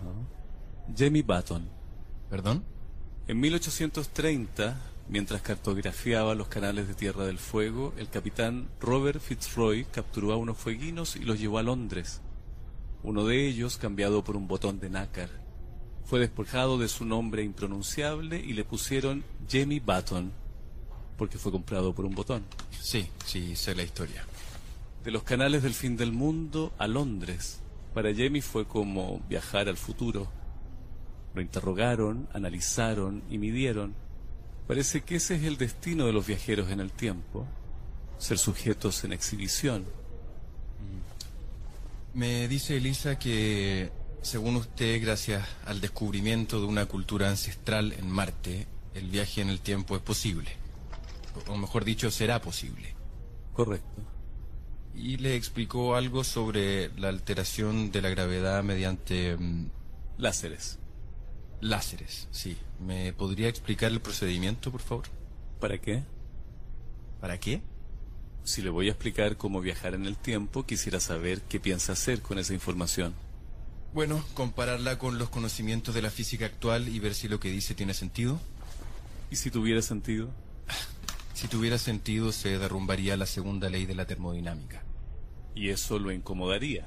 No, sinceramente creo que eso sería imposible. Quizás podríamos, teóricamente, viajar al futuro. Viajar al pasado. La entropía de un sistema aislado nunca puede disminuir. Eso es lo que sé. Pero estoy aquí para que me convenza. ¿Cómo no? ¿Tiene un lápiz y un papel o algo donde anotar? No, no realmente. Aquí hay uno, Andrés.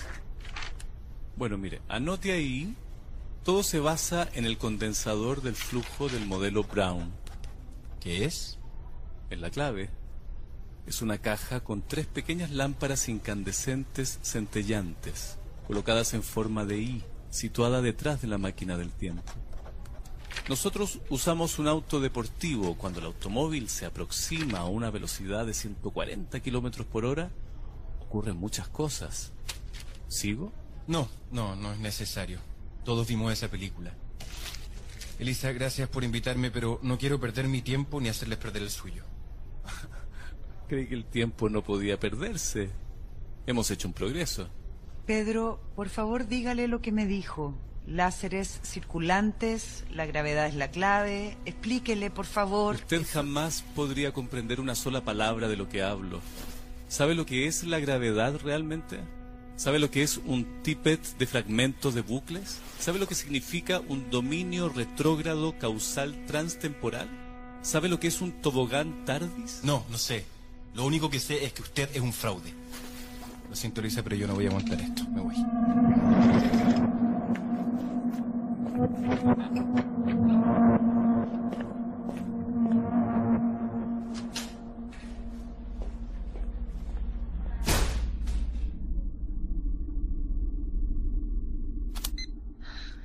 Entonces, señor Reuter, ¿cuál es la idea de burlarse de mi amigo? Su amigo. Sí, mi amigo. Yo elegiría mejor a mis amistades. ¿Quién es? Lo noté dominante y seguro de sí mismo. Dos indicadores de estupidez. En todo caso, se comportó como si quisiera validarse frente a usted. ¿Usted le gusta? Eso no importa.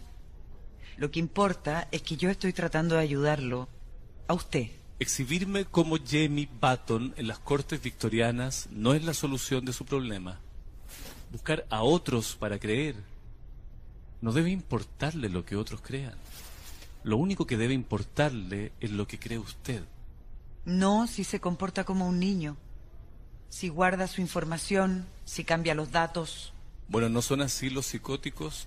¿Volubles? Usted no está haciendo un cuadro psicótico. Entonces, ¿qué estoy haciendo? ¿Mm? Dígalo, doctora. No duele. Diga que me cree. ¿No es sospechoso que lo atemorice que traiga a terceras personas? No me atemoriza. La información es peligrosa, doctora. Si hay algo que me ha enseñado el futuro, es que la información es peligrosa. No todos pueden saber esto. Se pueden generar paradojas, líneas de tiempo parasitarias que no van a ningún lado, caminos sin salida. Mientras más personas sepan lo que pasa y lo que le he contado, más tambalea la línea base. Por favor, deje de traer gente, le he dado todas las pruebas. Estaremos juntos, usted y yo, en el futuro. ¿Cómo es que aún no me cree? ¿A qué se está cerrando? A la realidad, señor Reuter. A eso me estoy aferrando. Mientras que usted me ofrece aferrarme a el vacío, a algo imposible. No, no a algo imposible. Ya le dije, crea en el futuro. No lo acepto. Piense cuando tenía ocho años. ¿Se imaginaba un mundo así? Todo es posible.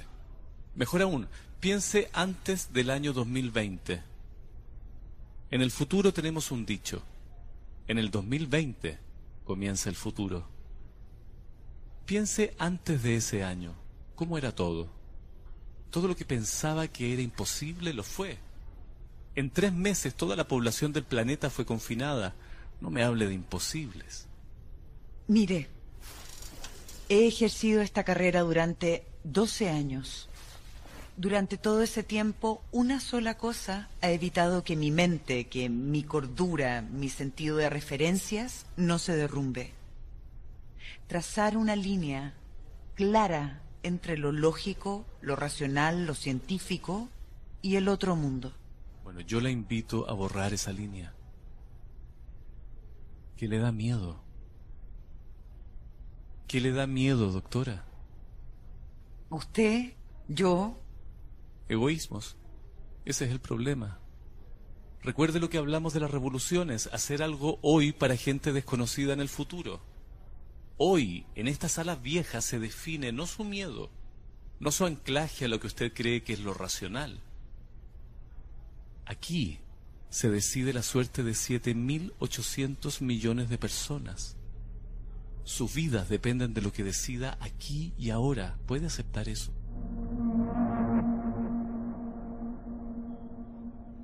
Hemos llegado al final del camino. Puede escuchar sus siete cintas una y otra vez, pero para tomar la decisión, para saber qué es correcto o no, debe dejar de pensar. Debe sentir, doctora. Un acto de fe, eso es lo que le pido. Ya tiene todos los elementos, yo no puedo hacer nada más. Pedro. Hoy me sacaron sangre. Está en el laboratorio del hospital. Solo tiene que pedirla. Plasma rico en plaquetas. Pedro. Si yo fallo, usted deberá hacerlo. Inyectar a la paciente cero antes del 24 de noviembre. Voy a pedir cambio de médico tratante. No creo poder seguir viéndolo. Perdí la perspectiva y esto ya no es profesional, No. ya no es una relación terapéutica. No, no, no lo haga. Está cometiendo un error. Mañana voy a informar a la dirección. Espero de todo corazón que esté bien, Pedro. Y discúlpeme por no haber podido ayudarlo. Usted está cometiendo el mayor error de su vida.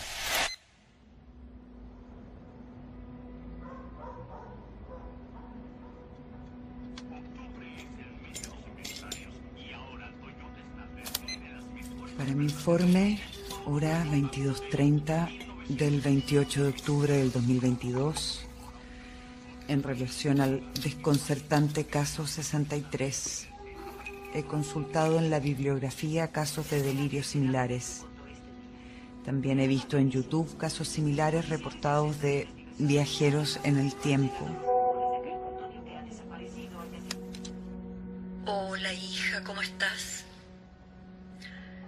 Lo que te conté hace unos días sobre tu hermana se confirmó.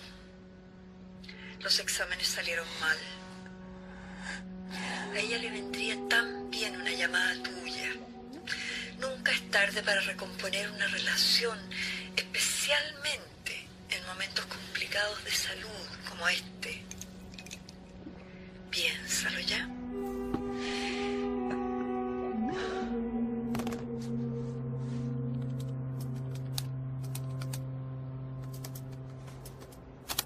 Está el caso de John Titor, quien afirmaba ser un soldado estadounidense del 2036, pero que solo se comunicó a través de foros en línea. Alegó tener una máquina del tiempo instalada en la parte trasera de un Renault 12. También está Hakan Nordvist, un sueco que decía haber viajado al año 2042 mientras arreglaba un lavaplatos. Andrew Carlson, un estadounidense que se hizo millonario comprando acciones riesgosas en la bolsa y luego desapareció. Todos, por supuesto, han sido un fraude. Todos. Sin excepción. Todos. Episodio 8. Gaspar Marín.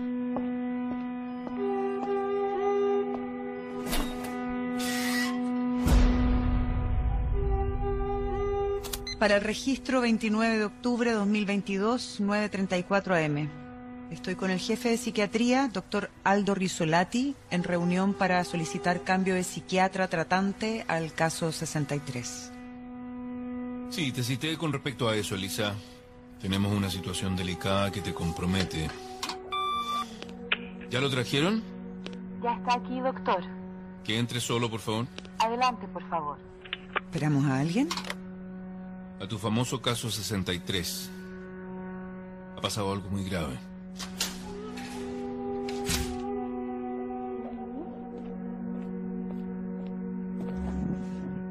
Hola, buenos días, eh, doctora, doctor. Me parece que el señor Marín tiene que contarte algo, Elisa. Marín. El señor Marín nos involucró en una situación extremadamente grave. ¿No es así? La verdad es que no estoy entendiendo nada. Por favor, cuéntele a la doctora quién es usted. Mi nombre es Gaspar Marín. Para el registro, y ahora que está la doctora tratante, ¿puede repetirle a la doctora lo que nos contó hoy en el turno de la mañana, por favor? Bueno, mi verdadero nombre es Gaspar Marín Celis. Soy chileno, vivo en la comuna de Providencia, en Santiago de Chile, en la calle Alfredo Río Seco 2340. Estoy separado, tengo dos hijos de 12 y 14 años. ¿Nos puede decir su profesión? Sí, eh, soy escritor. No. ¿Qué tipo de cosas escribe? Soy escritor de ciencia ficción. O sea, para aclarar, soy ingeniero civil mecánico de la Universidad de Santa María y hace algunos años comencé a interesarme por la ciencia ficción y comencé muy aficionadamente a escribir sobre el tema. Pero ahora mis libros digitales se venden muy bien. La comunidad de aficionados al género es muy grande. Em, ¿Sigo? Continúe, por favor. Bueno, desde algunos años escribo ciencia ficción en un foro colaborativo de autores llamado Fundación SCP. Puede googlearlo, ¿ah? scp-es.com. Yo estoy en la filial latina. Está mintiendo. ¿Lo dejamos continuar? ¿Mm? Eh, sí. Desde que me encontraron hace una semana he estado participando en un experimento del foro. ¿Qué clase de experimento? El foro convocó un desafío que consistía en mentir, pero no a cualquiera ni de cualquier manera. Mentir utilizando elementos de ciencia ficción y elegir a alguien particularmente escéptico, un profesional. Eh, bueno, a- a- alguien como usted, doctor Aldunate. Está mintiendo. Aldo, el paciente está mintiendo. La, la semana pasada, el mismo día, en varios países, a la misma hora, muchos Pedro Reuters se desnudaron y se dejaron apresar. Tenían que convencer a un desconocido de que eran viajeros en el tiempo. Para ganar el desafío se necesitaba confirmar que podían convencer a alguien muy calificado de que la mentira era imbatible. Por más de tres días. Ya llevamos ocho. No. No, no, no es posible. Le pido tantas disculpas, doctora Elisa. Me siento tan avergonzado. Yo nunca había participado en los desafíos, pero esto como... No, no, no pude negarme. E- Era un reto, ¿se da cuenta? O sea, si pude convencerlos, puedo convencer a mis lectores. Pero no se preocupe, yo jamás voy a revelar sus nombres verdaderos. Pruebas, señor. Deme pruebas de lo que está diciendo. La Fundación SCP se especializa en crear falacias y brechas lógicas falsas, pero imbatibles. Puede buscarme. Anote. No, no, si no me interesa, no tan nada. María Beitía, Ese es un nombre al azar que saqué de internet. no le creo. Métase al foro. Un foro. Un foro de escritores de ficción. Una ala nueva del wiki de ficción llamado Fundación SCP. Tenemos hasta un videojuego. SCP es un acrónimo que significa Procedimientos Especiales de Contención.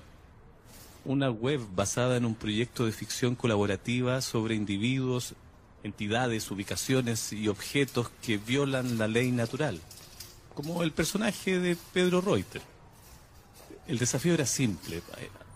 Había que hacerse pasar por un viajero en el tiempo.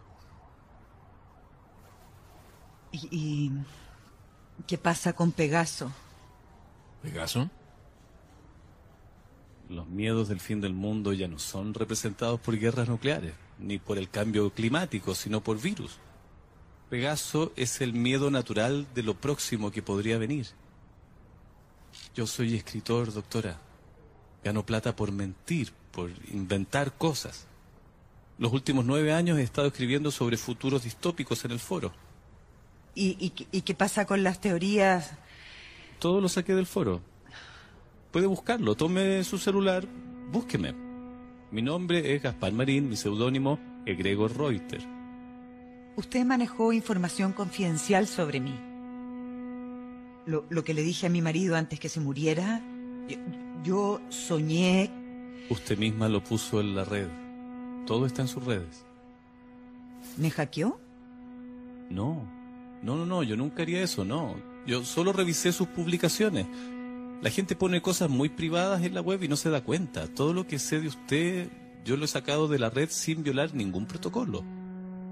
A la gente se le olvida lo que publica nomás. Sus fotos de Roma, el gorro, sus parientes y amigos también publican cosas sobre usted. Es información pública, todo es público. Ah. Siento mucho lo de su hermana. No, no, no se atreva a mencionar a mi hermana. Ok, ok. Suficiente, suficiente. A ver, ya obtuvo lo que buscaba. Ahora se va a ir detenido hasta que llegue la policía. Doctora, yo, yo no quise hacerla sentir mal. Esto no estaba en mis planes. ¿Qué cosa? Que se involucrara tanto con el caso 63. Usted está enfermo, ¿sabía? Elisa. Es un narcisista, un narciso perverso. Elisa, basta, por favor. Yo entiendo que tenga rabia, doctora. Tus huellas digitales. No había registro en ninguna base de datos. Usé etilciano acrilato en las yemas con jugo de piña. Causa una condición llamada adermatoglifia transitoria. Es mucho más difícil de pronunciar que de hacer. Lo siento, doctora. A veces cuando el truco del mago se descubre, todo parece obvio y tonto. Terminemos con esto, por favor. Si le sirve de algo, doctora. Pensé que me iba a sentir satisfecho y orgulloso, pero la verdad es que no me siento así. ¿Comprende? Me siento un poco decepcionado de mí mismo. Puede ser. Perdón, doctor. ¿Por, por qué, ¿Por qué voy a ser detenido? Porque usted usó recursos públicos, horas profesionales y el tiempo de una profesional destacada. Bueno, pero porque ustedes lo decidieron así. Ustedes me etiquetaron, yo no. Yo nunca dije que necesitaba ayuda psiquiátrica. Ustedes lo hicieron. No pueden detenerme por contar una historia. Y si lo hacen, si esos guardias de seguridad que me trajeron me detienen, bueno, yo me veré obligado a contar lo que pasó acá. Perdón, nos está amenazando, señor Marín. Solo digo que si no deja que me vaya por esa puerta después de esta conversación, yo puedo publicar todas las irregularidades que se produjeron en mi caso. Someterme a un test de polígrafo sin mi autorización. Meter personas externas al hospital violando la privacidad terapéutica médico-paciente. Ser sometido a una terapia psicofarmacológica agresiva y errática. Uso de la fuerza, secuestro, amenaza de electroshock. ¿Sigo? registro de mis sesiones sin mi consentimiento, com- como ahora, porque veo que me están grabando, ¿no? Bueno, eso destruiría la reputación de la doctora Aldunate sin contar que se dejó engañar por un viajero del tiempo. Eso no se vería bien en ninguna circunstancia. ¿Sabe qué? Váyase de aquí. Si vuelvo a saber de usted, no me importan sus amenazas. Si vuelvo a saber de usted, lo voy a meter en la cárcel, ¿me escuchó? Bueno, con permiso.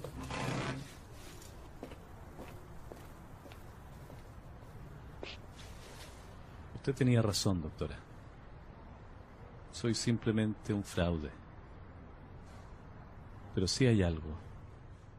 Si hay una cosa en la que no le mentí. Podemos cambiar el futuro. Crea en el futuro, doctora. Episodio 9. Entrelazamiento. Entrelazamiento.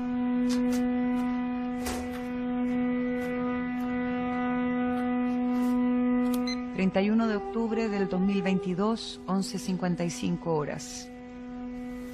Grabo esta cinta para luego ordenar mis ideas. Quiero registrar todo este proceso extraño. Grabar me da perspectiva, me aclara. Hace unos minutos acabo de renunciar a mi cargo en la unidad de psiquiatría. ¿Fue eso o someterme a un sumario desgastante que terminaría con mi carrera? Ahora, hace algunos minutos, luego de salir de mi oficina donde trabajé por 12 años, me he sentido extrañamente aliviada. Es la última vez que voy a estar en esta parte del hospital. En, en mi jardín secreto.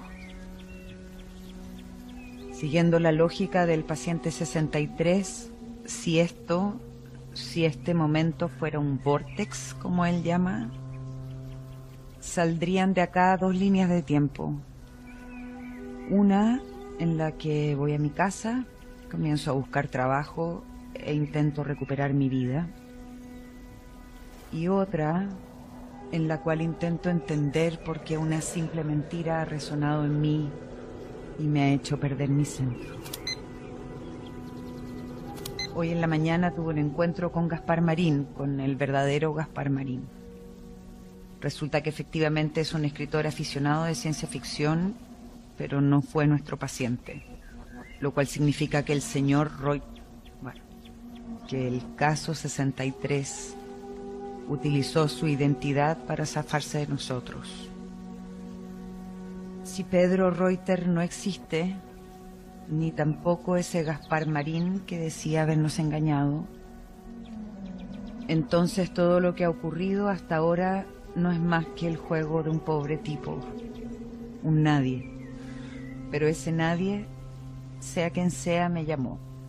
Mi primera reacción fue colgarle, pero insistió en que a lo menos merezco saber cuál es la verdad. Promete que después de esa reunión nunca más voy a saber de él. No sé si es una buena decisión. No sé si es peligroso o estúpido de mi parte. Aún no estoy segura de que sea una buena idea.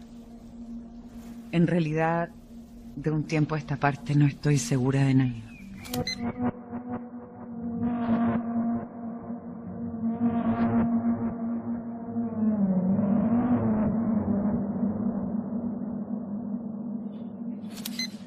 Para el registro, doctora Elisa Aldunate, sesión número 9, 31 de octubre, 17.30 horas. El ficticio caso 63, sesión extraordinaria. Veo que sigues con ese hábito de registrar tu vida. Te doy solamente 10 minutos. De acuerdo. Si no me equivoco, estás llena de preguntas, Beatriz. Supongo que puedo llamarte por tu nombre, ¿no? Ya no estamos en una relación médico-paciente. ¿Tienes alguna idea de lo que provocaste? ¿Qué quieres? ¿Qué es todo esto? Sé que fuiste a ver a Gaspar Marín. Me he estado siguiendo, claro. Sé que necesitas una explicación. No, ¿sabes qué? Beatriz, ¿Qué estoy haciendo? tienes que escucharme. ¿Para qué? ¿Para qué todo esto? ¿Una nueva mentira sobre una nueva mentira? No, No tengo idea quién eres. Pedro, yo... No sé si te llamas así, ni siquiera sé si te llamas Pedro. sí, me llamo Pedro. Bueno, me cagaste la vida, Pedro. Fui entrenado para viajar en el tiempo. Fui entrenado para alterar el vórtex de María de Haitía el 24 de noviembre en el vuelo LATAM 6433 de las 17.33. Fui entrenado para contactarte y convencerte de que me ayudaras. Y también fui entrenado para tener una puerta de escape, escúchame. Fui entrenado para tener una puerta de escape en caso de que las cosas no salieran bien. Comenzaste a divulgar y a hacer pública mi presencia en esta línea. Comenzaste a invitar gente a nuestras sesiones. De pronto comencé a escuchar a los funcionarios del hospital diciendo que tú estabas convencida. Me preguntaban el número ganador de la lotería. Un par de internos que sabían todo de mí me preguntaron en qué acciones de la bolsa debía invertir. Supe que habías comenzado a poner en peligro nuestra misión. Mucha gente creyendo en un viajero del tiempo produciría sin querer cambios y esos cambios producirían líneas de tiempo anómalas, líneas parásitas, accesorias, líneas huérfanas, malos finales en donde Pegaso no se detenía. Tuve que tomar la puerta de escape. En el entrenamiento le decían la suplantación. Suficiente. Escúchame. Buscamos un perfil de la época que pudiera servir de pantalla, un escritor de ciencia ficción, no muy conocido, un, un escritor de foro de internet, nadie famoso. Y obtuvimos ese perfil tan interesante de Gaspar Marín. No, no quiero escuchar más. En caso de que mucha gente supiera de mí, tenía que desacreditarte. Dejarle claro a todos que yo mentía y que tú habías caído en una trampa. Ergo, no hay tal viajero. Solo un mentiroso y una mala profesional. Se acabó. No tuve salida. Fue lo mejor para los dos. Me, me voy. Basta. Mira, aquí adentro hay una grabadora. Todo lo que necesitas saber está ahí. Si no lo abres, no nos volveremos a ver. Por favor, tómalo.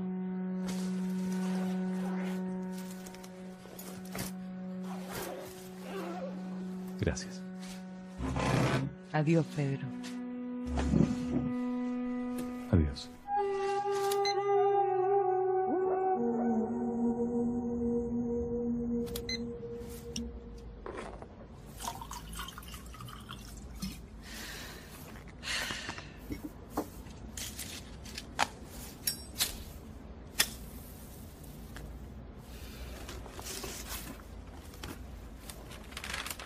Están los nombres de mis padres y su correo para que les escribas y ellos puedan conocerse.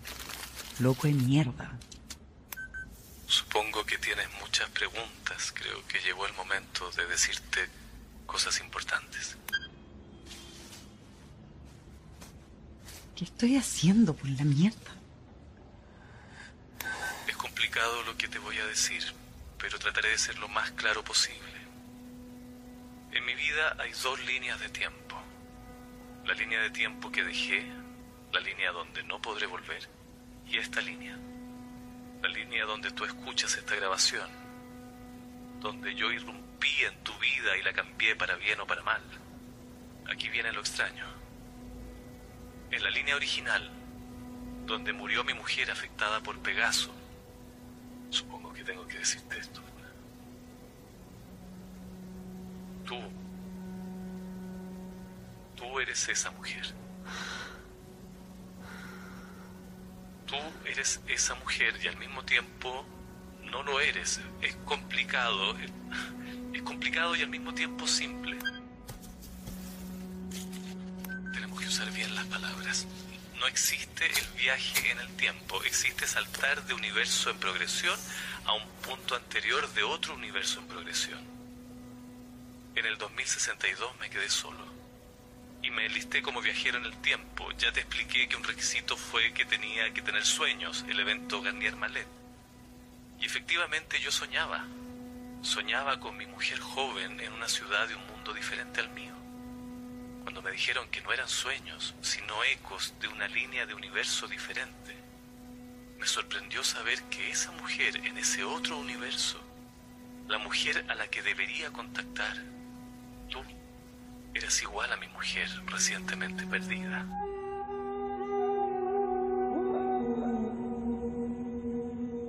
Viajar en el tiempo implica saltar a otro universo, pero en ese otro universo uno vuelve a encontrarse con las mismas personas, pero no exactamente en los mismos roles.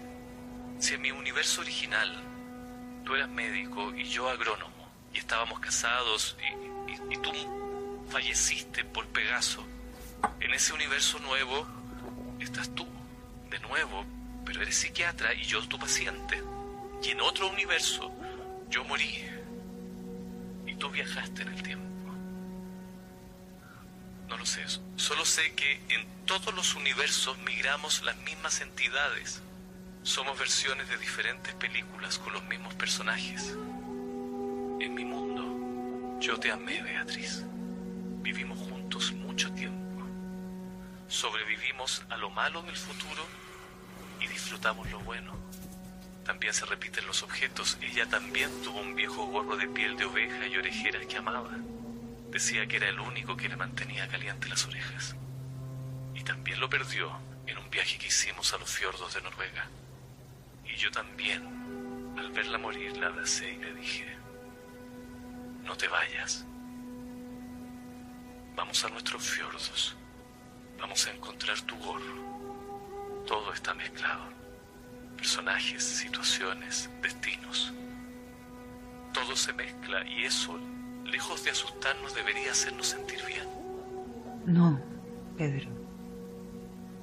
No me siento bien. Sea cual sea el universo, dos seres migran y se encuentran. Lo llamamos entrelazamiento. En el entrenamiento estudié mucho sobre ti en este universo. Era una nueva oportunidad de estar con la persona que amaba. Por eso me eligieron. Porque el entrelazamiento ya había ocurrido antes. A, veces vemos a alguien y- y sabemos que lo conocemos. En este universo es un extraño en la mesa de un café. En otro universo será la persona con que compartirás toda la vida. Quizá tú lo sientes. La sensación intuitiva que estamos de una forma u otra predestinados. Pero todo es frágil. Tú, al ir a buscarme hoy y hablar con Gaspar Marín, activaste sin querer una línea de tiempo hostil donde ese hombre, después de tu visita, quedó preocupado. No olvidemos que es escritor de ciencia ficción y saber que lo suplantaron ha despertado todos sus miedos y paranoias. Él ha interpuesto una investigación y en este momento ya debe estar en el hospital. Al preguntar por su impostor revisarán las cámaras de seguridad del hospital y eso hará que muy pronto comience mi búsqueda. Eso no me deja tiempo. ¿Qué quieres? Tengo que tomar un vuelo antes de que eso ocurra. Ahora todo depende de ti. Debes sacar mi plasma del hospital e interceptar a María. Después de que todo esto ocurra y visites a tu hermana, que por cierto se alegrará de verte, debes tomar un avión a Roma el 31 de diciembre. Al llegar al aeropuerto, camina hasta la estación de trenes y anda a la plataforma 23. Yo te esperaré a las 16 horas. Y entonces deberemos cerrar el evento Garnier Malet en un hotel. Yo te voy a mostrar un dibujo de Pegaso para que yo pueda decirte al segundo o tercer día de conocernos en el hospital que tú lo soñaste. Y tú me contarás un recuerdo privado para que en el pasado yo te diga que lo sé. Y a la mañana siguiente yo te llevaré un café y te voy a mirar mientras duermes. Y yo soñaré con eso. Y por eso, por haberte visto mientras dormías, por haber soñado con eso, me van a elegir como viajero del tiempo.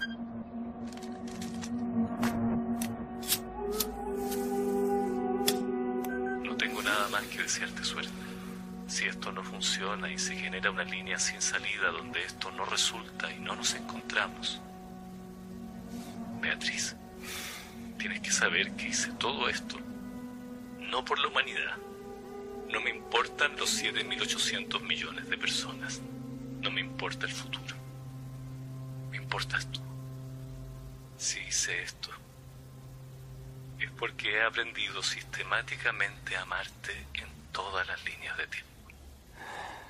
Pero ahora lo único que importa es que todo depende de ti. Episodio 10. Paciente cero.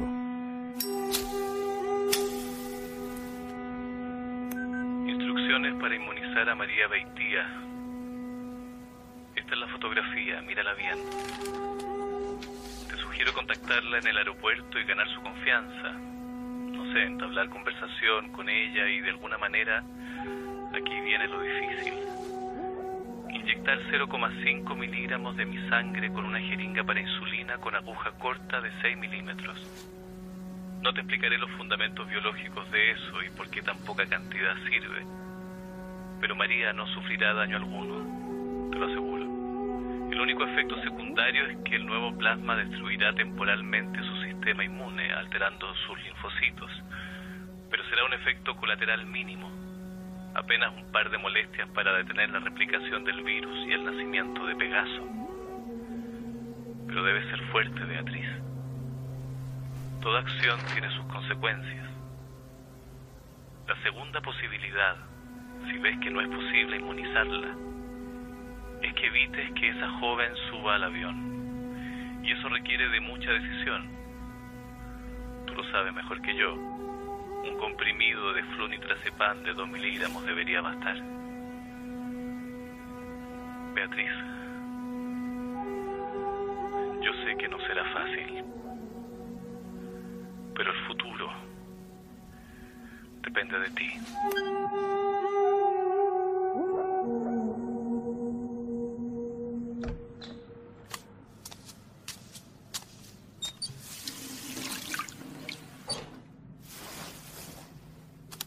Día 24 de noviembre 2022.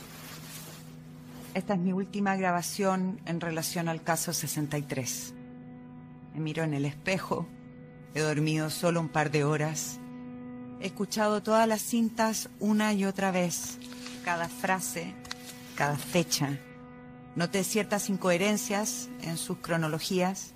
Dice que en el futuro se han eliminado los sismos, pero también dice que en la purga de Berlín murieron unos estudiantes de budismo. Dice que no sabe lo que son las redes sociales y que no hay Wikipedia, pero luego dice que estudió a la perfección a Gaspar Marín y sus foros. Dice que acercarse a alguien es un acto de fe, pero tiene un tatuaje, un tatuaje actual. Dice que viajó con su mujer a Noruega, pero dice que la gente se fue al campo a vivir en cordones sanitarios. Y aún así le creo. Creo en el caso 63. Creo en lo que dice. Creo que uno puede cambiar el futuro.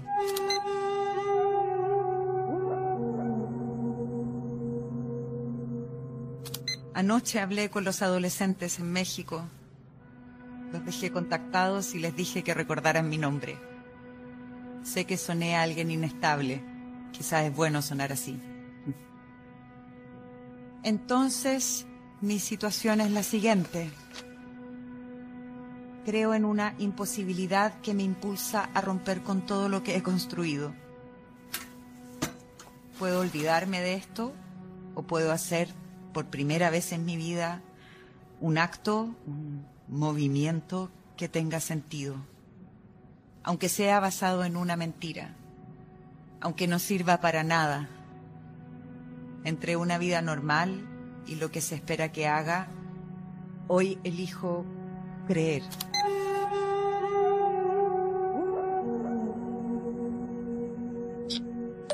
Hola Dani, soy tu hermana. La mamá me dio tu número. No te había podido escribir. Supe lo de tu enfermedad y me contaron que vas a empezar una nueva terapia. Lo siento mucho, Dani. Yo sé que nosotras nos hemos distanciado. Para mí ha sido bien difícil todo. Pero quiero que sepas que volver a comunicarnos me importa. Que tú me importas. Y te perdono, ¿ya? Te perdono por todo. Voy a estar unos días de paso en Madrid y me gustaría mucho verte. Estoy en una especie de cambio de vida. Un cambio de vida radical, en realidad. Y no puede haber un cambio sin comenzar por el pelo. Y si el cambio es radical, entonces se necesita una de estas.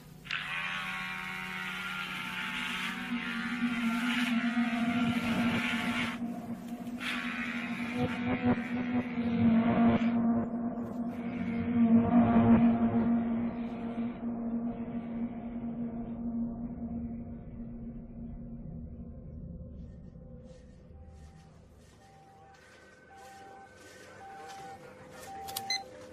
el registro.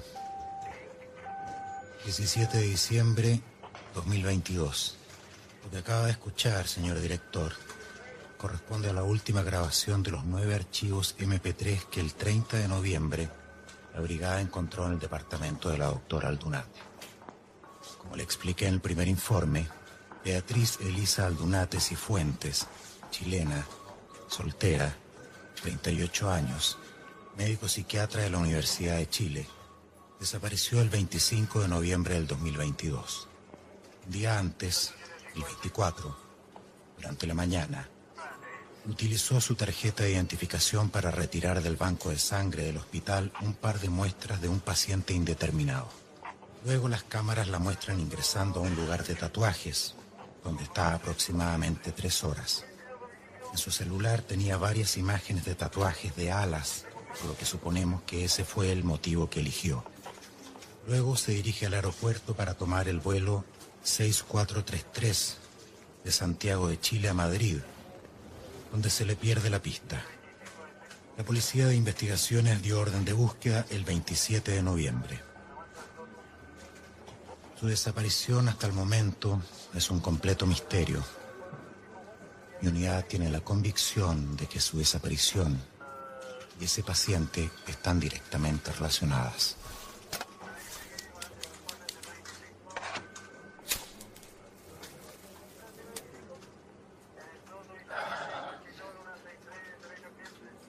Continuación, quizás la pista que nos falta en este misterioso caso. El celular de Lisa, grabando escondidas, seguramente para un registro personal. El celular fue encontrado en un basurero de un baño del aeropuerto.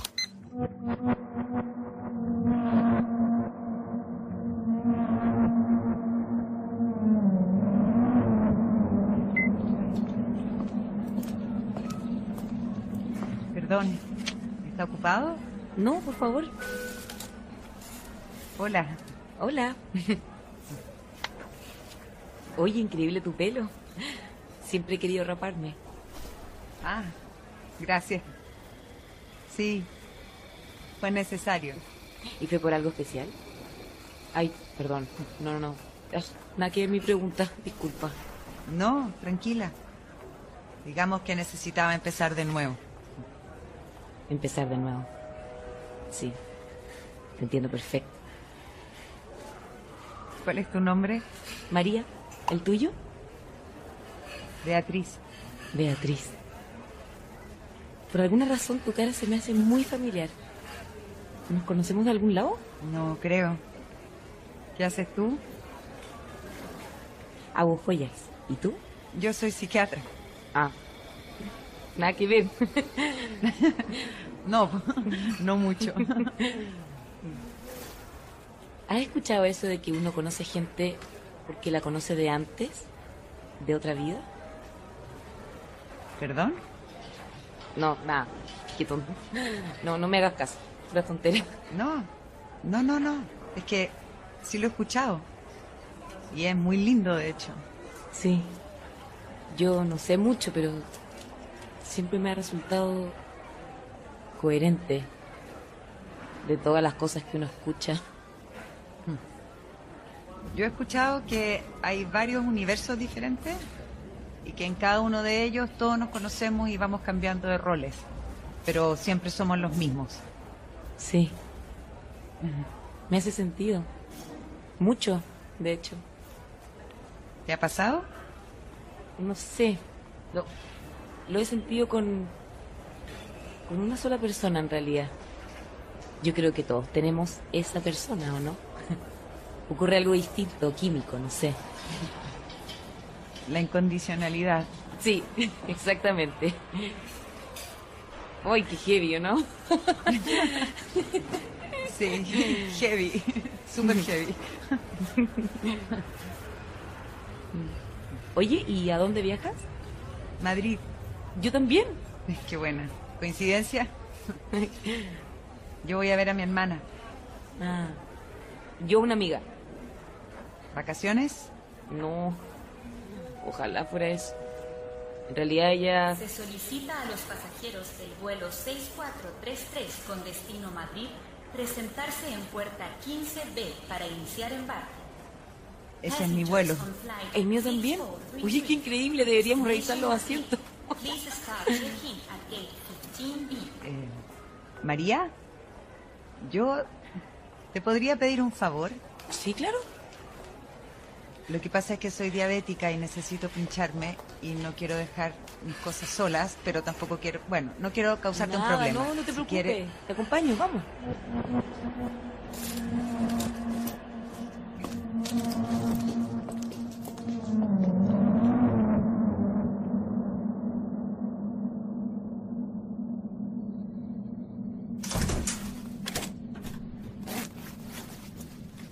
¿Me sostienes el bolso un segundo? Sí, dámelo nomás. Uy, qué nervio. Tú ya debes estarme acostumbrada, me imagino. ¿Qué? Ah, sí, sí. Eh, ¿Me contabas que iba a ver a una amiga? Sí. Bueno, en realidad es harto más que una amiga. Mejor dicho, fuimos. En fin. Ella está enferma. Oye, ¿estás bien? ¿Es como un poco tiritona? Sí, me, me, me pasa harto.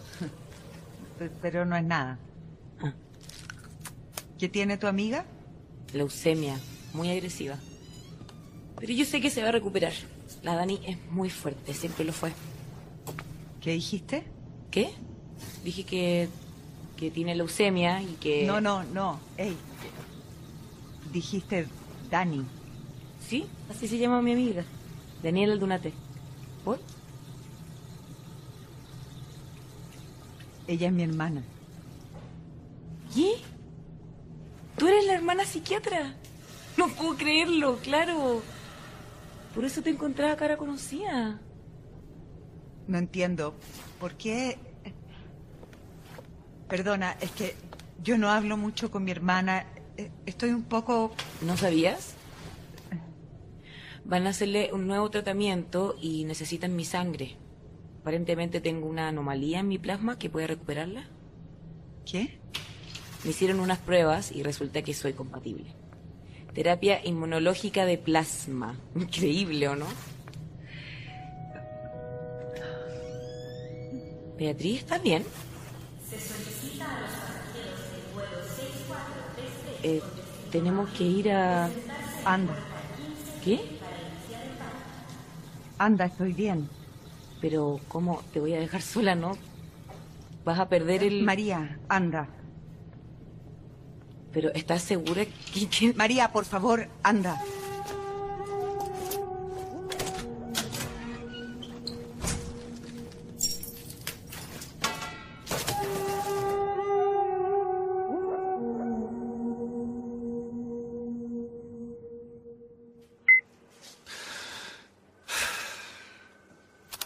Para el informe. Dejo constancia de que revisamos una y otra vez las cámaras de seguridad y no encontramos nada. Si no fuera físicamente imposible, diría que ella nunca salió de ese baño.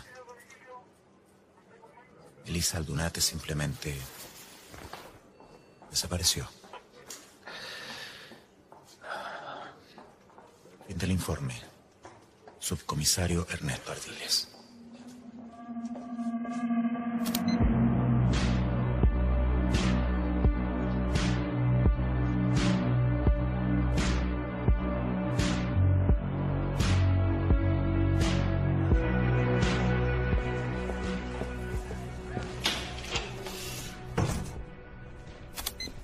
¿Por qué estoy esposada? ¿Qué, qué hago acá? ¿Qué, qué- qué pasó con María Beitía? ¿Puede decir cómo se llama? Eh, no. eh, no. No lo recuerdo. ¿Recuerda lo que sucedió? No. La encontraron desnuda en el baño del aeropuerto, hablando sobre un secuestro y sobre el fin del mundo. ¿Cómo ingresó al aeropuerto? No estoy entendiendo. ¿A quién pretendía secuestrar? ¿Quién es usted? Sus huellas coinciden con las de una joven de 28 años. ¿No le parece extraño? ¿Dice que yo estaba desnuda? ¿De verdad no lo recuerda?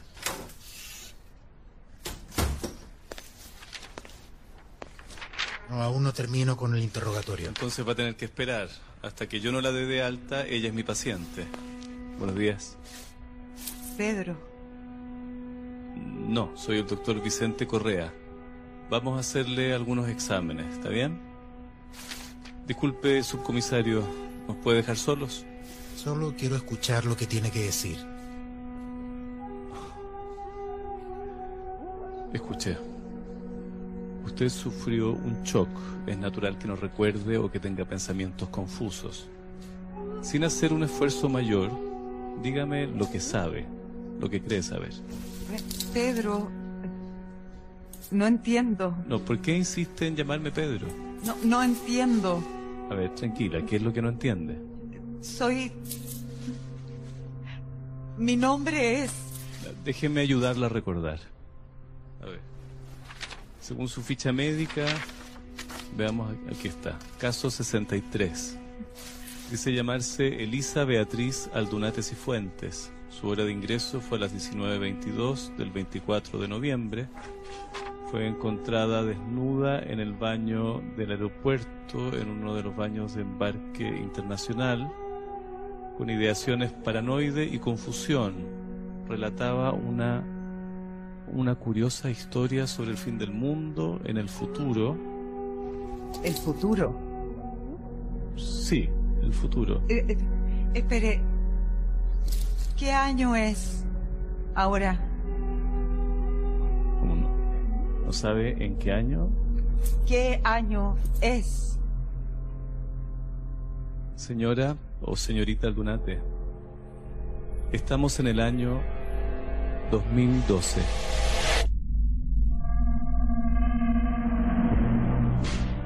Caso 63 es una serie original de Spotify. Producida por Emisor Podcasting. Protagonizada por Antonia Segers y Néstor Cantillana. Creada por Julio Rojas. La producción ejecutiva de Emisor Podcasting fue de Gabriel Polgatti y María Ignacia Davis. Diseño de sonido, Francisco Tapia, Alejandro Parada y Alex Vilches. La música original es de Mowat. Asistencia de guion, Catalina Cerda. Locución, Patricio Gutiérrez. Por Spotify, la producción ejecutiva fue de Javier Piñol y Nacho Gil. La supervisión de producción de Camila Justo. Business Affairs, Annie Chocrón. Marketing, Renata Lodi, Raúl González y Marta Rodríguez. Comunicación y prensa, Débora Nara. Editorial, Valentina Ruderman. Legal, Samantha Moore y Whitney Potter.